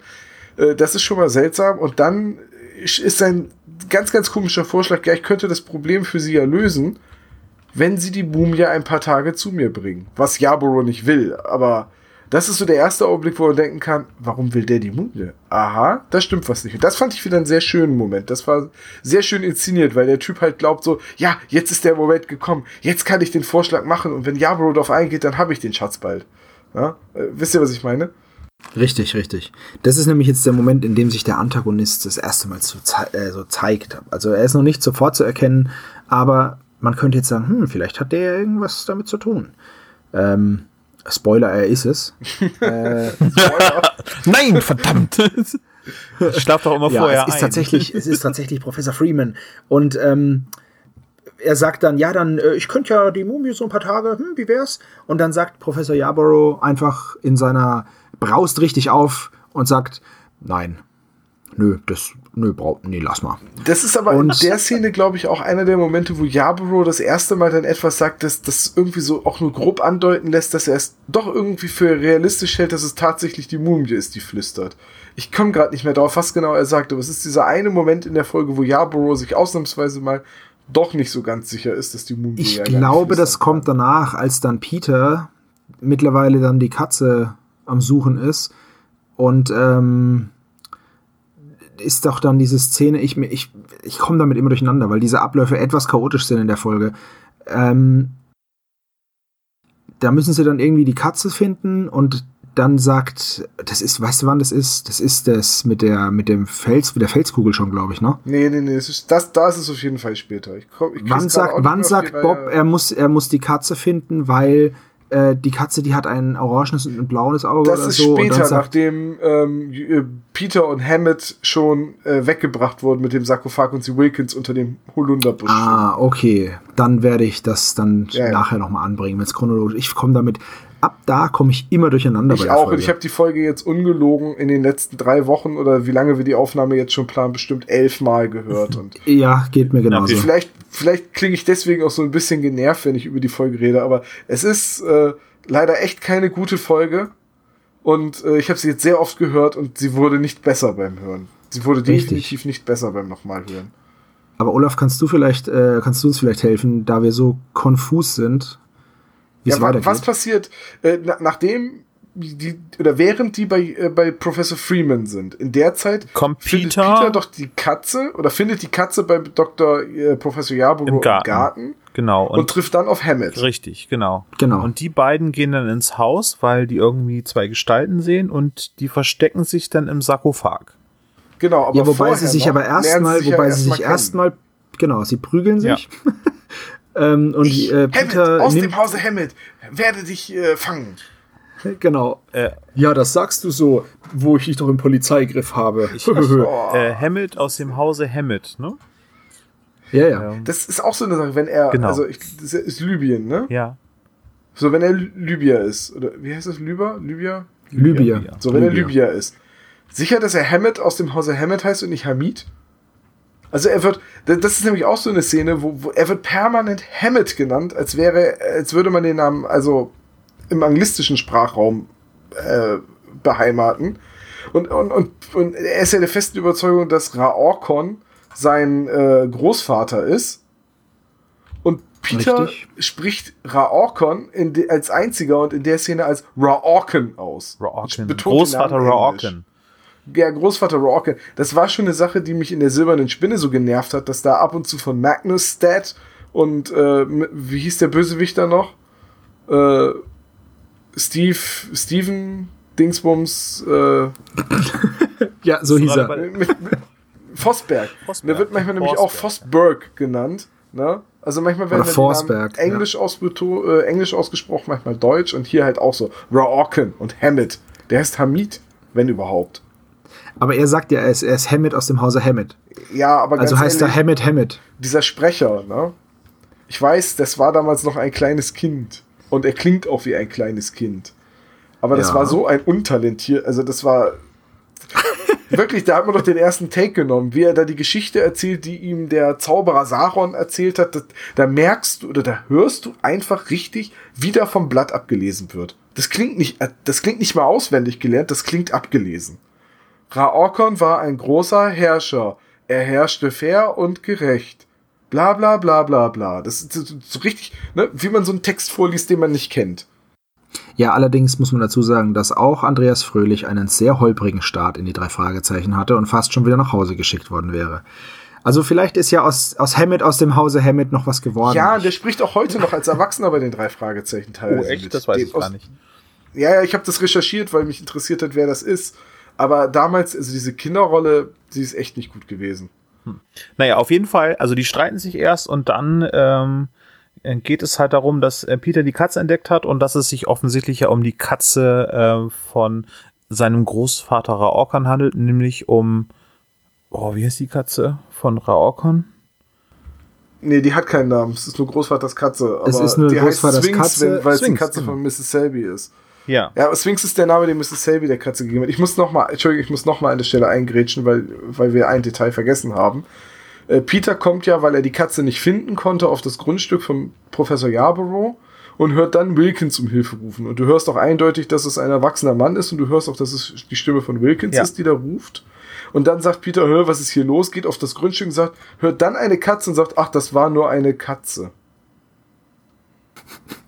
Naja, aber Ja. Peter, der hört ja auch nicht so gut. Bei dem Superpapagei hat er ja auch schon gemutmaßt, dass dort ein Kind oder irgendetwas anderes geschrien hat und nicht ein Mann. Eindeutig ein Mann. Ja, ja, das, das, das, das meine ich nur halt. Also, das wollte ich deswegen auch nochmal erwähnen, weil das war wie in der Superpapagei. Es war eindeutig ein erwachsener Mann, der da um Hilfe ruft. Das hat man deutlich Das gehört. weiß auch jedes Kind, irgendwie, wenn man das so hört. Ja, Ja, das sind immer so das, das, Szenen, Der ruft denn Hilfe, Anubis, ruft der denn noch, ne? Ja, aber das ist die Katze gewesen.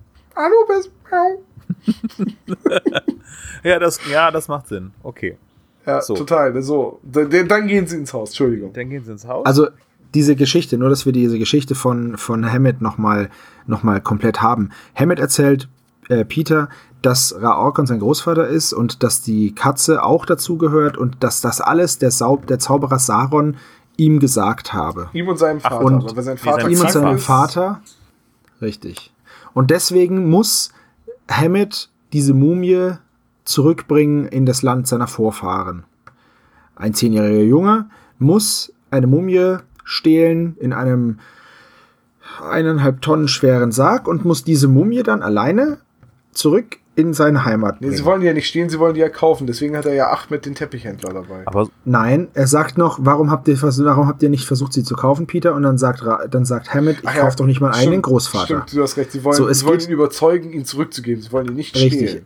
Das würde, Es geht das würde tatsächlich- Ahmed nämlich nicht machen ohne den Befehl. aber Richtig, weil ohne seine Erlaubnis macht Ahmed gar nichts.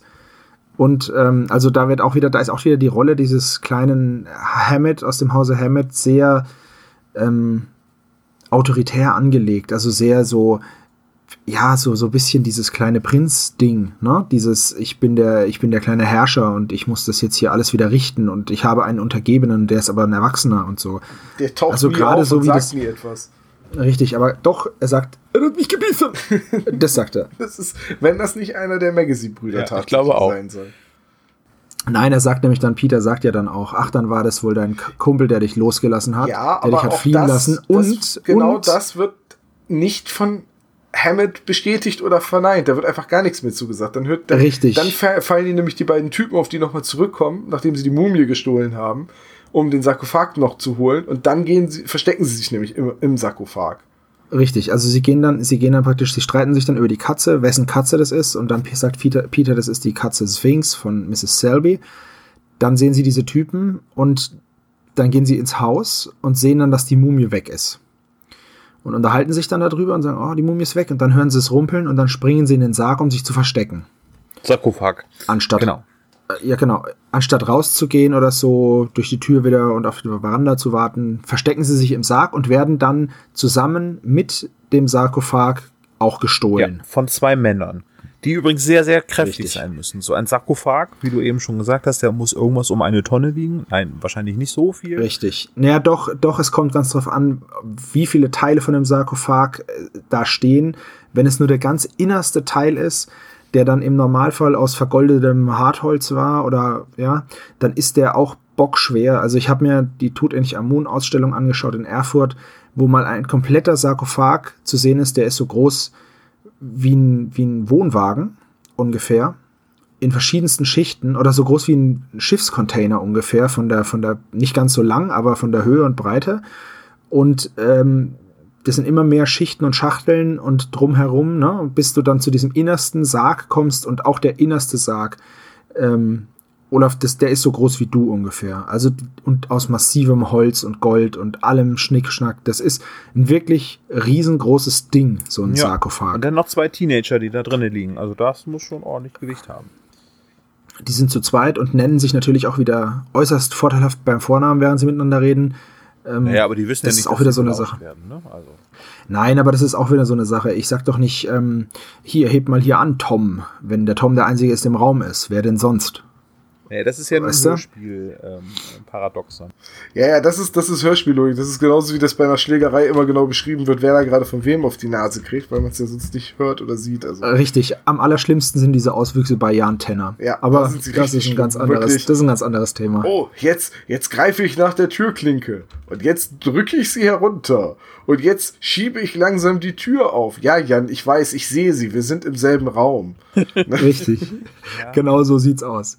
Okay, also, die beiden werden gestohlen und auf einen Lastwagen verfrachtet. All das ähm, wird von den, von den Bösewichtern äh, ausgiebigst besprochen, während sie einbrechen und was stehlen. Also es ist, ähm, die sind auch nicht sonderlich vorsichtig, diese zwei. Ja, die, die werden, glaube ich, aber auch absichtlich als nicht sonderlich clever äh, richtig, richtig eingeführt, weil die sollen halt genau das sein. Doofe Handlanger oder um in Munchkin-Terminus zu reden, noch mehr erbärmliche Kneipenschläger. Genau. Also die ver verfrachten dann auf jeden Fall den Sarkophag, äh, inklusive Peter und Hammett oder Hamid, ähm, eben in diesen Schuppen und haben dann nichts Besseres zu tun. Also die sind natürlich ordentlich am Stöhnen, wie schwer das Ganze doch ist. Und das Erste, was sie dann machen, ist erst einmal ein Uhrengeschäft überfallen. Das wäre das Erste, was ich auch machen würde. Erstmal irgendwie eine Straftat begehen und denken, oh, ich habe noch ein bisschen Bock auf Uhren und ich knacke jetzt erstmal einen Uhrenladen. Nur Moment, wer überfällt den Uhrenladen? Na, die beiden. Sicher, dass es die beiden Ja, klar. sind? So habe ich das jetzt in den letzten elf Malen nie gehört. Ich dachte, das wäre ein doofer Zufall, dass Peter und Hammett in der Nähe von einem Ort sind, wo, äh, wo, wo das Uhrengeschäft überfallen Nee, das ist aber in Rocky Beach. Ne? Also die Kriminalitätsquote dürfte ja dank der drei Fragezeichen und Professor, ja, Professor, Kommissar Reynolds ja dementsprechend niedrig sein. Also es werden wahrscheinlich nur diese beiden Verbrecher sein. Das ist aber auch wieder so eine Szene, weil Peter malt dann noch das Fragezeichen drauf und dann werden sie verfolgt. Weil sie für die Einbrecher gehalten werden. Genau, und statt einfach stehen zu bleiben, zu sagen, wir sind nicht die Einbrecher, guck mal, wir haben auch die Uhren nicht dabei, laufen sie weg, was total logisch Ja. ist. Und dann kommt dieser komische Ersatz von, von, äh, von Peter Passetti, äh, ja, äh, die Anzahl der Verfolger wird immer größer, wo ich gesagt habe, hä, das ist völlig, was ist denn das jetzt, so eine Szene, wo die auf einmal mit Mistgabel und Fackeln aus jeder Querstraße rauskommen und der Mob, der sie verfolgt, wird immer, und dann gehen sie nach Hause, sind zu Hause, gehen ins Bett und treffen sich am nächsten Morgen mit Peter und Ju Ja. äh, mit Justus und Bob. Ja. Das ist auch wieder, also wirklich, ich hoffe, diese, dieser Podcast ist irgendwie erträglich zu hören, weil ich das Gefühl habe, wir sind nur am Meckern. Nein, ich finde die Folge ähm, Ah, noch keine Bewertung. Noch lustig. Keine Bewertung. Ich finde sie, ich finde sie lustig. Ja, also ich sag mal so, wahrscheinlich haben Peter und Hamid dann einfach mal die Verfolgungsmusik ausgemacht und dann haben die Leute aufgehört, sie zu verfolgen. Dad, die verfolgen uns erst, seitdem du diese Country-Musik angemacht hast. Ganz genau. Die- Diese Szene ist auch nur gemacht, damit Justus wieder besonders clever dasteht, weil er ja am nächsten Morgen zwei völlig unabhängige Sachen miteinander verknüpfen kann, nämlich einen Zeitungsartikel, wo ein Uhrendiebstahl gemeldet worden ist, wo auch genau die Beschreibung drin ist und dementsprechend ist es dann ein leichtes gewesen, ähm, zu sagen, okay, das wird wohl der Schuppen sein, wo der Sarkophag sich befindet.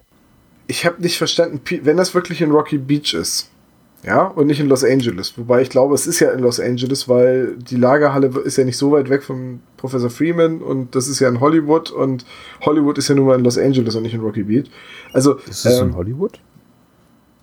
bitte was? Das Professor Yarborough wohnt in Hollywood? Nee, das wird ja später erwähnt, dass der Sarkophag halt, dass sie nach Richtung Hollywood gefahren sind und dann fahren sie dann, als sie die verloren haben, dann auch nach Hollywood und finden dann bei Mr. Yarborough halt auf dem Nachbargrundstück den, den Sarkophag. Dementsprechend Richtig, muss, muss genau. der ja irgendwie in der Nähe von Hollywood wohnen oder sogar in Hollywood selbst. So, und jetzt ist ja die Frage mit dieser Lagerhalle, ähm, mit, dem- mit dem Fragezeichen halt einfach drauf, so, warum erinnert sich Peter denn nicht, wo er langgelaufen ist oder in welchem Stadtteil er Weil war? er doch die ganzen Gassen kreuz und quer laufen musste. Der hat das einfach vergessen. Weil sie doch geflohen sind. ja, das ist, Ja, stimmt, diese ganzen Typen mit den Fackeln. ja, ne? wer, wer Grundrisse von Hollywood und äh, Los Angeles kennt, weiß, dass es eine total verworrene, labyrinthartige Stadt ist. Also nicht so typisch amerikanisch, wo die Straßen irgendwie blöckeweise wie ein äh, Rechteck gezogen sind. Nein, nein, das muss ein Labyrinth sein. Na gut, sei es drum, ich, ich kauf die Geschichte jetzt mal. Okay. So. Also. Nächsten Tag, sie fahren mit Patrick zusammen äh, zu Mr. Yarboroughs Haus. Professor. Professor, er ist ja. Professor. Ja. Richtig. und dann geht's Richtung Sarkophag. Ja, beziehungsweise, ähm, nee, sie fahren ja, nee, sie fahren ja zu der Lagerhalle. Ja. Richtig. Sie fahren genau. ja zu der Lagerhalle, weil sie ja wissen, wo das Fragezeichen ist, weil Ja. das muss ja in der Nähe von den Uhren Und, und Hammett ist die ganze Zeit dabei und wird aber nicht groß von Peter vorgestellt. Nee, der ist einfach dabei. naja, das können wir jetzt mal, können wir jetzt mal voraussetzen, da- dass der schon ist- vorgestellt wurde. Das wird einfach dann so im Off erzählt. Das, das fällt bei mir so unter die Kategorie, auch in dem Brief wird drin gestanden haben, dass der Dina Wilkins da wohnt und das deswegen weiß Justus das. Das sind halt, manche Dinge passieren halt im Off. Ich, ich denke auch, das ist was, was man sich zusammenreimen kann. Ach so, nee, Moment, wir haben eine Sache vergessen. Oh Mann, aber wie, es ist unglaublich, dass wir diese kurze Folge so lang und breit bereden, aber weil sie halt einfach auch so verworren ist an der Stelle. Aber nachdem Peter und Hammett dann entführt worden sind, kommen ja Justus, Bob und Professor Yarborough von Professor Freeman zurück und äh, finden den niedergestreckten Mr. Wilkins, der seit ewigen Stimmt. Zeiten da im Garten liegen muss, Ja. wobei nie erwähnt wird, was eigentlich passiert ist, ob irgendwas auf ihm drauf liegt und Die Kugel Äh, ist wieder zurückgerollt. das wird sein. Berg hoch. So, und, äh, und, und vorher ist nämlich noch die Szene, wo Peter zu Patrick sagt, oder wo Patrick sagt, ne, keine Angst, ich warte hier. Und Patrick denkt sich nichts, aber zwei Typen kommen, die dann den Sarkophag raustragen. Der sitzt draußen im LKW, liest Zeitung, trinkt Kaffee. Stumpf. Stumpf, dummer Ire, wahrscheinlich so betrunken. Uh. Ne? Also, Richtig, und das ist auch der erste Moment, das haben wir echt voll verratzt jetzt gerade, das ist auch der Moment, wo Professor Yarborough dann auf einmal doch abergläubisch wird, wo er dann sagt, ja, weil Bob sagt so ganz penetrant, ey, ich will jetzt diese Katze da finden, ey, da ist diese Katze, ich muss diese Katze fangen. ja, ja, da sagt der, Der Halbtote- der Halbtote wegen, ja, da Wilkins ist vielleicht der Geist von Raorkon drin. Genau, vielleicht ist das die Wiedergeburt der Katze des Raorkon. Das passt halt einfach, wenn er das wenigstens so übertrieben betonen würde, dass man denkt, ja, okay, der Professor ist gerade mal volle Kante, volle Kanne sarkastisch zu einem Zwölfjährigen. Äh, aber selbst das macht er ja nicht. Der klingt ja wirklich überzeugt. Also total richtig. inkonsistent. Und, und auch Bob, der die ganze Zeit, da liegt der halbtote Wilkinson im Garten, äh, die im Garten Katze? und er, Ja, und nee, er, die echt, Katze, die Katze, die dieser arme Katze. Wilkins, immer wenn irgendjemand versucht, ihn zu retten, kommt diese blöde Katze dazwischen. Bei Peter ja auch schon. Der Typ tut mir so leid. Richtig. Ja, und das ist dann diese, diese Folge, diese Szene, wo sie dann erkennen, dass das die Katze äh, von Mrs. Selby ist. Genau, und dann fahren sie am nächsten Tag dann zu der, äh, zu der Lagerhalle. zu der Lagerhalle und äh, dann, ne- dann schleichen sich Justus und ich glaube Bob rein und legen sich in den Sarkophag, als sie hören, dass die beiden Typen kommen. Die beiden Typen fahren dann den Sarkophag weg. Peter und die anderen übernehmen mit Patrick zusammen die Verfolgung im LKW. Inklusive Peilsender. inklusive Peilsender und dann hängt, hängt der LKW die beiden allerdings an einem Bahnübergang ab und erster Detektiv Justus Jonas ist nicht mehr zu erreichen. Richtig, Oh, weil sie das Walkie-Talkie dabei haben. Ah, das ist auch wieder so ein Moment für, weißt du, wirklich, ich, ich habe ja oft ein Problem mit den äh, Sidekicks, die sie für eine Folge kriegen, aber den hier, also Hammett, finde ich wirklich anstrengend. Äh, die, die, wirklich, die, die, die, die, die haben sie so schlecht geschrieben, die Rolle. Da kann der Kindersprecher ja nichts für, aber ah, geht gar nicht. Und, und dann äh, fahren sie Richtung Hollywood, nachdem sie die verloren haben und stellen fest, ach Mensch, die haben den Sarkophag geklaut, in einer Lagerhalle versteckt und jetzt bringen sie ihn auf das Nachbargrundstück. Richtig, weil der Laster steht nämlich vor dem Haus von Dr. Freeman. Oder Professor Freeman. Und dann ähm, gehen sie, wie gesagt, da rein und dann Bob und Peter, äh, Bob und Justus befreien sich dann aus dem Sarkophag und äh, verstecken sich dann und dann geht es, dann kommt Dr. Freeman halt an den Sarkophag und sie schubsen ihn rein und setzen sich drauf. So. Und das ist der Plan. Ähm, und dann sagt Justus, wer, was bollert denn da? Und so, auch super lustiger Ausdruck, finde ich. Was bollert denn da? Und äh, dann klopft es eben von außen an die Garage und dann kommen eben die ganzen, die, die ganzen restlichen Leute rein. Also äh, Bis auf Patrick, der ist wieder verschwunden. Hammett. Ja, Hammett liest, äh, Pa- äh, Patrick liest ja auch Zeitung. Ähm, Hammett, Peter und Professor Yarborough. Und dann ähm, Professor Yarborough checkt immer noch nix, ja, und sagt, ja, wer ist denn jetzt da drin? Was ist denn, wer ist denn jetzt in dem Sarkophag? Hier Was in ist der denn Garage von meinem Nachbarn. in der Garage von meinem Nachbarn. könnte Und dann macht sein? halt äh, Justus macht einen Deckel auf und dann so Professor Yarborough, Dr. Freeman, Herr Kollege, was machen Sie da drin? So, also es ist wieder, er ist wieder ein absoluter Blitzmerker.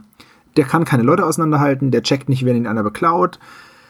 Und dann ergibt sich halt Professor Freeman als derjenige zu erkennen, der die ganze Zeit diesen Spuk mit der flüsternden Mumie da abgezogen hat, mit einem sogenannten Richtmegafon. Er, er. Einem erfundenen Gegenstand. Sagt, ach, äh, nee, Justus sagt, sie haben es doch gemacht. Ja, genau, äh, genau. Ja, er hat den nur geklaut. Und dann sagt äh, Peter, ja, sie haben dann auch wohl ähm, die Mumie zum Flüstern gebracht. Nee, damit habe ich nichts zu tun. nee. Und dann heißt nee, jetzt komm, äh, komm, hör auf zu lügen. Ja, okay, gut, das war ich auch. Und dann ähm, mit einem Richtmegafon soll er dann wohl ähm, auf das Fenster gezielt haben. Deswegen ging das nur bei offenem Fenster. Deswegen hat er auch nur bei Professor Yarborough geflüstert, weil nur bei Professor Yarborough die Fenster offen waren. Und dann hat er ihm halt irgendwelchen Kram da eingeflüstert, weil die Übersetzung von dem Text, den er dann gemastert hat, der Dr. Freeman, Ja, der ist dann auch wieder. Das ist so, ja, Genau, da ist halt in einfach nur- zurück und spielt halt Genau. alles auf diesen Fluch an, den es angeblich geben soll. Genau. Und äh, dann kommt es dazu, dass, äh, dass sie fragen, ja, warum überhaupt? Und dann säbelt der Freeman so eine Ecke von so einem Sarg, von dem Sarkophag ab. Und da drin sind dann haufenweise Diamanten. Und dann ist auch wieder Professor Yarborough total entsetzt. Herr Kollege, warum wegen ein paar glitzernder Steine haben Sie Ihre Karriere ruiniert? Ähm, ja, Ja, also ja, ganz dann, komisch. Dann, dann äh, beleidigt Peter Justus noch viermal als Pummelchen, alle lachen und die, Folge, und die Folge ist vorbei. Richtig. So, jetzt haben wir fast. Achso, der Freeman ist natürlich auch noch der Sado gewesen hier, der, der Hexenmeister oder was das war, oder der ja, ja, klar, in, Ver- in Verkleidung. Der war alles. Also Ja. hinter allem steckt eben dieser Freeman. Der hat alles gemacht. Ja, nur nicht, allein. nur nicht hinter dem, ähm, mit dem, mit der runterfallenden Maske, weil das war ja acht mit der Magazine-Gärtner oder wie, oder, oder so. Das wird ja auch nie geklärt. Nee, also wird, die, wird auch die, nicht. Dieser mit wird weder der- auch in der ganzen Folge wirklich nicht auf, außer er soll das wirklich sein als der Gärtner. Das, Richtig. Also weder der Felsen noch die Statue noch die Maske finden Aufklärung, noch der dritte Brief. Das ist alles nicht, nicht wichtig. Und dann ist die Folge rum und äh, Justus ist dann viermal das Pummelchen und alle lachen. Fertig. ja, so muss man die Folge leider wirklich zusammenfassen, also gerade das Ende. Ähm, jetzt haben wir fast eine Stunde, wirklich eine Stunde für die Zusammenfassung dieser Folge gebraucht, um die Szenen durchzugehen. Und ich finde, das ist, ähm, so so lange haben wir bisher noch nie gebraucht. Und ich glaube, das liegt nicht dran, wie komplex diese Folge ist, sondern das hängt einfach damit zusammen, wie hanebüchend sie erzählt ist und wie zusammenhangslos teilweise. Also, und ich muss mal ganz ehrlich sagen, diese, diese ganze, dieser Plan von Professor Freeman, äh, so an den Sarkophag zu kommen. Also er, er plant ja letztendlich äh, den, dem äh, Professor irgendwie Angst zu machen, in der Hoffnung, dass ihm der Sarkophag überlassen wird. Und als dann die Stricke reißen, beauftragt er stattdessen einfach Diebe, die vorbeikommen, wenn Professor Yarborough nicht zu Hause ist, um den zu klauen. Und statt den einfach irgendwo hinliefern zu lassen, wo er eben schnell, weil so viel Arbeit scheint das ja nicht zu sein, diese, Nee, das geht sofort. ja, mit der Säge anzusetzen, um diesen Diamantenbeutel da rauszuholen.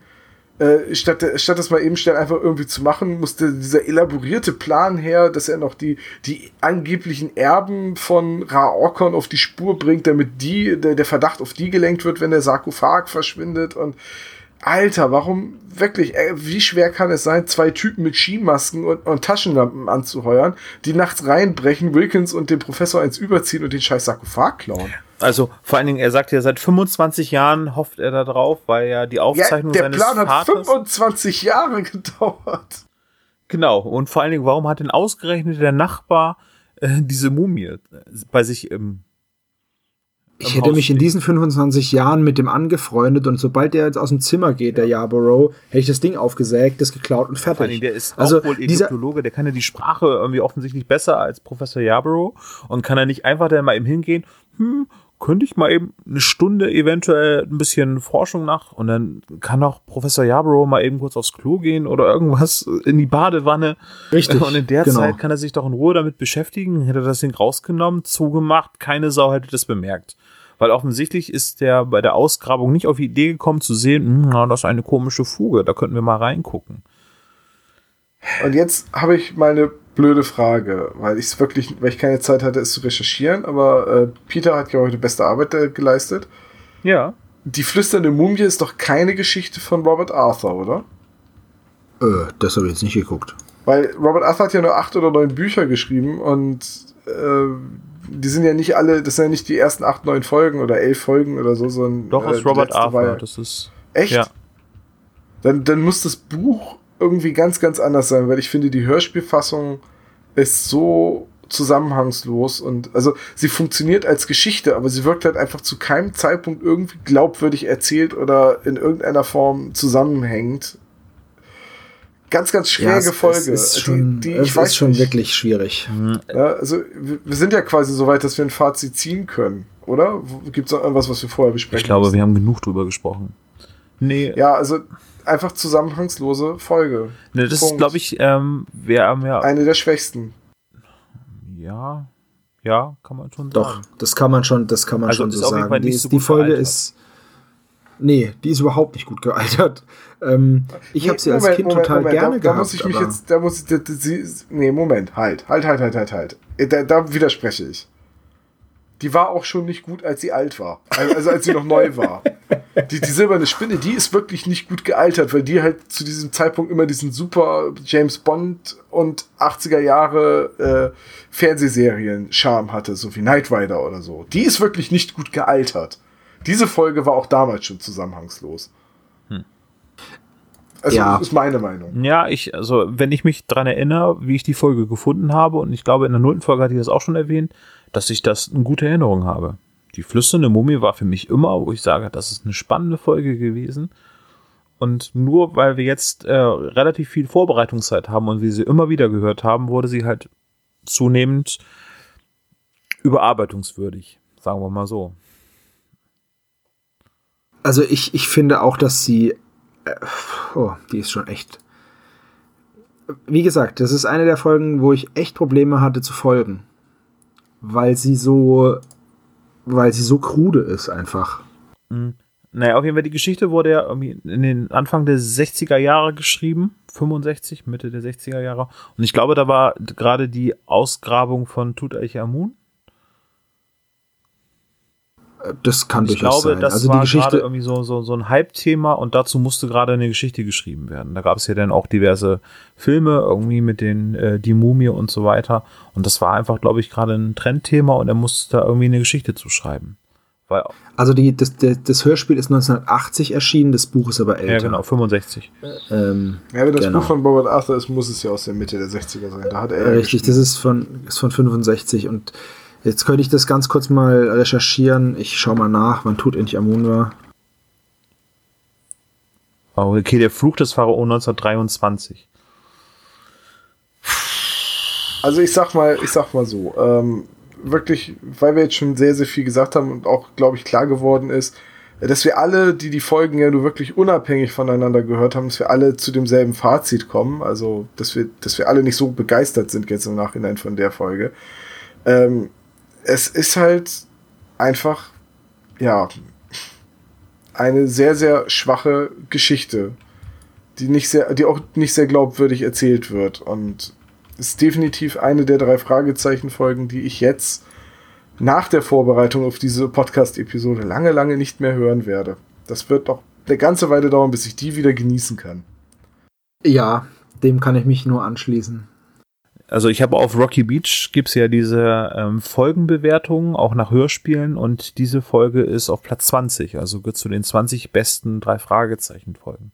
Ja, alle verklär, alles verklärte Kindheitserinnerungen, die, die sich nicht die Mühe gemacht haben, das nochmal aufmerksam zu hören. Ich glaube, ich glaube eher, ich glaube nicht, dass es zu den besten gehört, aber vielleicht zu den beliebtesten, warum auch immer.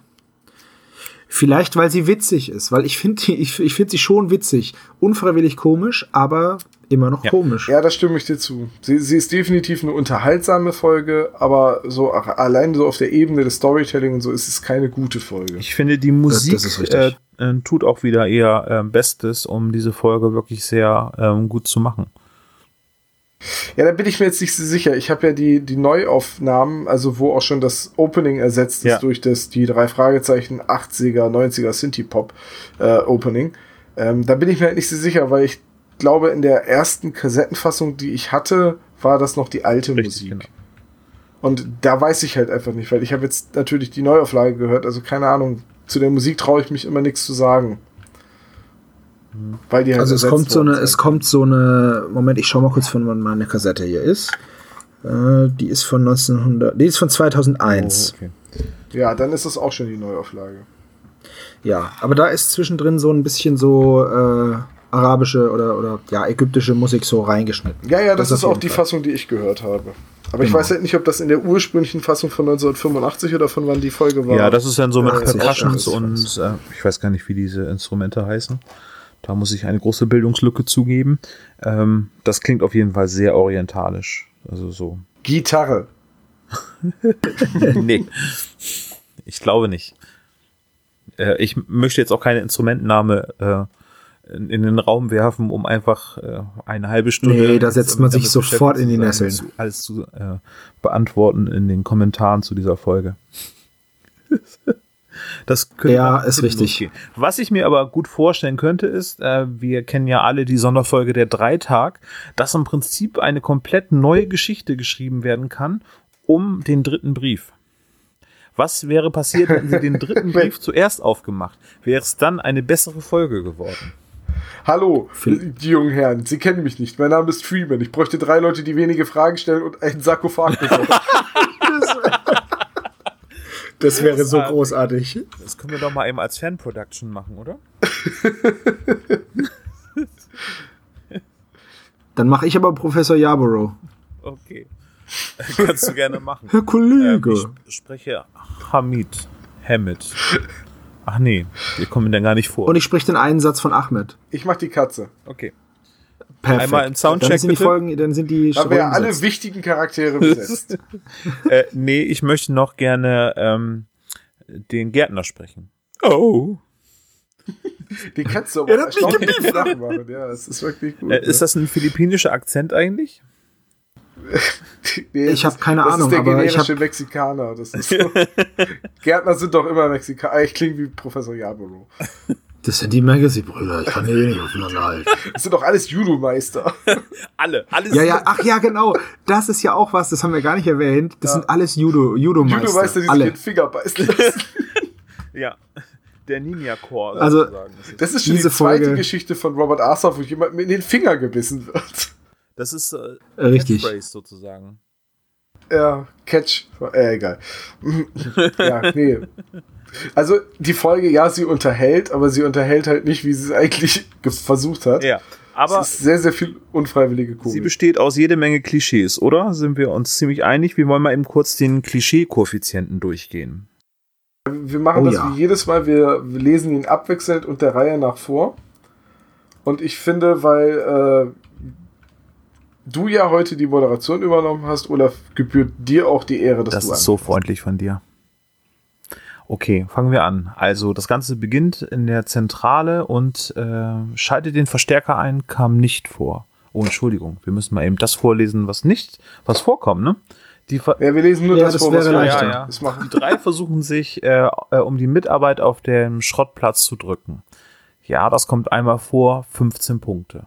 Dann benutzt Justus ja den Geheimgang in der Zentrale, gibt 20 Punkte.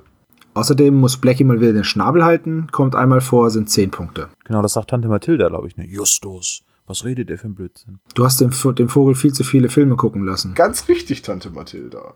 Ein Ja hätte es auch getan.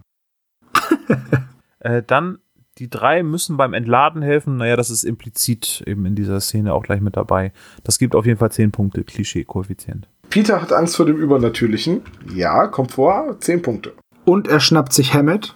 Das ist auch einmal, sind auch 10 Punkte. Den schnapp ich mir. Richtig.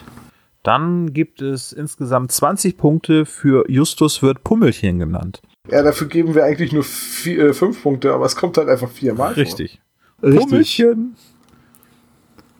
Richtig. Und nach diesem Pummelchen wird natürlich nochmal richtig schön debil gelacht. Das sind natürlich auch nochmal 20 Punkte. So, jetzt nicht in der Zeile verrutschen. Äh, Detektiv-Gadgets kommt vor. Walkie-Talkies und der Peilsender. Zweimal 20 Punkte, macht 40. Oh, wir müssen noch einen nachtragen. Die Maske Maskerade von Justus? Haben wir die? Wo hatten wir die eingeordnet? Ja, eigentlich auch als Detektiv-Gadget. Eine Verkleidung gehört ja schon zu den Gadgets dazu, oder? Ja, können wir uns von mir aus drauf einigen. Dann haben wir statt äh, 40 Punkten 60 Punkte. Genau. Morton kommt nicht vor, aber der Rolls-Royce. Das gibt 10 Punkte. Außerdem überwältigen sie zum Schluss den Fiesewicht und stopfen ihn in den Sarg, äh, Sarkophag. Das ist, äh, sind 20 Punkte. Die Visitenkarte wird vorgelesen, der berühmte eine Punkt. Und dann geht es grundsätzlich um einen versteckten Schatz, nämlich die Diamanten. Das gibt 25 Punkte. Ich habe mir eben kurz den Taschenrechner angeworfen. Das macht einen Klischee-Koeffizienten von 231 Punkten. Schalt den Taschenrechner ein, damit wir mitlesen können. wir brauchen irgendwie noch so ein Geräusch, irgendwie, wenn wir den Klischee-Koeffizienten vorlesen. Oder wir reden. So, so das Geräusch einer Registrierkasse, so ein Katsching. Das können wir noch reinschneiden. Okay, 231 Punkte, also ähm, gutes Mittelfeld, weil eben der spezial gelagerte Sonderpodcast oder Sonderfall nicht vorkam, aber ähm, ist auf den oberen Rängen, was den Klischee-Koeffizienten angeht. Ja. Ja, schon sehr klischeebehaftet, ja. möchte ich Also meinen. ich finde, da muss man jetzt ganz ehrlich sagen, von den Folgen, die wir bisher besprochen haben, wenn man da jetzt mal die 200 Punkte für den spezial gelagerten Sonderpod äh, äh, Sonderfall rausrechnet, dann sind wir eigentlich immer so im 200 irgendwas Bereich. 231, 216 war, glaube ich, die, die Spinne, 246 war der Superpapagei dann ohne. Also wir bewegen uns immer in dem Bereich um die 200 Punkte rum. Ja. Ja, also ähm, gliedert sich da ganz gut ein. Ich Ja, vermute ja aber, dass Zeigt aber Folgen- auch, wie ausgeklügelt und statistisch perfekt unser Koeffizient funktioniert. Auf jeden Fall. Wer hat sich den überlegt? Zeig nicht. Das war Recherche und Archiv hier. Ja, also das äh, unsere Bewertung. Ich muss zugeben zu dieser Folge ähm, muss ich jetzt erstmal wieder ein bisschen Abstand gewinnen, damit ich sie wieder nicht mehr analytisch hören muss, sondern einfach nur so als Berieselung äh, genießen kann. Äh, da vergeht aber wahrscheinlich noch ein paar äh, Stunden Zeit äh, auf dem Hörspiellisten, aber ich werde sie irgendwann wieder hören. Aber nicht mehr so oft hintereinander wie jetzt. Dem kann ich mich voll und ganz anschließen. Ich habe die Folge vorgeschlagen. Es war, es war als Kind eine meiner Lieblingsfolgen, weil sie so schön gruselig war. Außerdem habe ich tatsächlich beim Aufräumen auf dem Speicher meiner Eltern auch noch mein, ähm, mein Buch gefunden. Das war nämlich ist auch eines der wenigen Bücher von den drei Fragezeichen, die ich tatsächlich habe. Ähm, ich habe es leider nicht geschafft, in der Vorbereitung das zu lesen. Ich werde es jetzt nachholen und vielleicht beim nächsten Mal drauf eingehen. Ähm, ja, also für mich, ich räume sie jetzt wieder schön ins Kassettenregal und werde jetzt die nächsten paar Male einfach mal schön über Folge 10 hinweggehen. also nichtsdestotrotz, sie ist lustig. Nee, Sebo, Sebo, ich verstehe das schon. Ich habe sie nämlich auch äh, jetzt zurück in den MP3-Ordner kopiert und ich werde da auch erstmal eine Weile einen Bogen drum machen. Sie ist unterhaltsam, aber ich habe die jetzt einfach, ich habe die über. Ich habe die wirklich in der Vorbereitung auf diesen Podcast so häufig gehört. Ich, ich, das dauert jetzt erstmal wieder ein paar Jahre, bis ich mir die nochmal zu Gemüte führe. Ja, also wenn ihr Hörer noch etwas zu dieser Folge zu sagen habt, schreibt es bei uns in die Kommentare zu dieser Folge auf spezialgelagert.de, dann einfach auf Folge 3 klicken und dann bitte eine Bewertung dazu schreiben. Da würden wir uns sehr darüber freuen. Ja, es würde Ja. mich vor allem interessieren zu hören, wo in welchen Punkten wir überall falsch liegen und warum das eine der besten Folgen ist und sie definitiv in die definitiv Fehler in die machen, Top oder? 2. Nein, pst, natürlich nicht, aber die Leute sollen doch äh, zumindest die Chance haben. sollen zumindest glauben, sie könnten uns noch besser machen. Oh, ich muss ein bisschen aufpassen. Ich habe ja mal gehört, dass Sarkasmus im Internet nicht so gut funktioniert. Ich weiß nicht, ob das bei Podcasts gut funktioniert. Bei Podcasts hört man total den anderen überheblich aber. irgendwie. Boah, wir machen Nein, bei keine Podcast Fehler. hört man den anderen immerhin. Richtig, Ja, richtig. ne? Da hört man die, die Stimme. Oh, Sarkasmus, der hilft jetzt wirklich. oh, ein Sarkasmus. der Was für ein nützliches Was für ein nützliches Okay, dann würde ich fast sagen, Ja. was hören wir denn das nächste Mal? Oder was besprechen wir denn das nächste Mal? Was ist die neue Ich Folge? habe mir eine Folge ausgesucht. So machen wir es ja jetzt bei den ersten Folgen. Und zwar ist das die Spur des Spielers. Folge 159. Wollen, wollen wir eigentlich schon er erwähnen, was wir uns fürs, äh, für die Zukunft überlegt haben, wie die Folgenwahl zukünftig aussehen soll? Wollen wir das schon mal teasern? Könntest du schon mal. das können wir gerne machen. Ja, und zwar haben wir uns nämlich überlegt, wenn wir uns immer die Folgen aussuchen, könnte es vielleicht etwas einseitig werden vom Geschmack her. Ähm, und damit es so eine Mischung ist aus einseitig, aber letztendlich habt ihr, liebe Hörer, das letzte Wort, werden wir zukünftig immer am Ende einer Folge alle drei eine Folge vorschlagen für die nächste Episode. Aber welches denn wird, legen wir in eure Hände, weil ihr dann abstimmt. Wenn genug Hörer da sind. Toi, toi, Wenn genug toi. Hörer da sind. Ansonsten, jetzt so für die Anfangszeit vor unserer geplanten Übernahme der Welt, ähm, wenn ihr erstmal zu unseren drei, vier, fünf tausend Stammhörern gehört, äh, könnt, könnt ihr sehr großen Einfluss üben, weil eure Stimme dann sehr stark ins Gewicht fällt. Genau. Also vote for us. Richtig. Ja, aber zunächst einmal Folge 169, nee 159, die Spur des Spielers wird unsere Folge Nummer 4 sein. Bis dahin habt ihr noch berühmte letzte Worte? Pummelchen, Pummelchen. Tschüss, macht's gut. Tschüss. oh Mann, Witze auf Kosten von Dicken ist ja witzig. das sagst du nur, weil du dick bist. ja. Tschüss. Ja.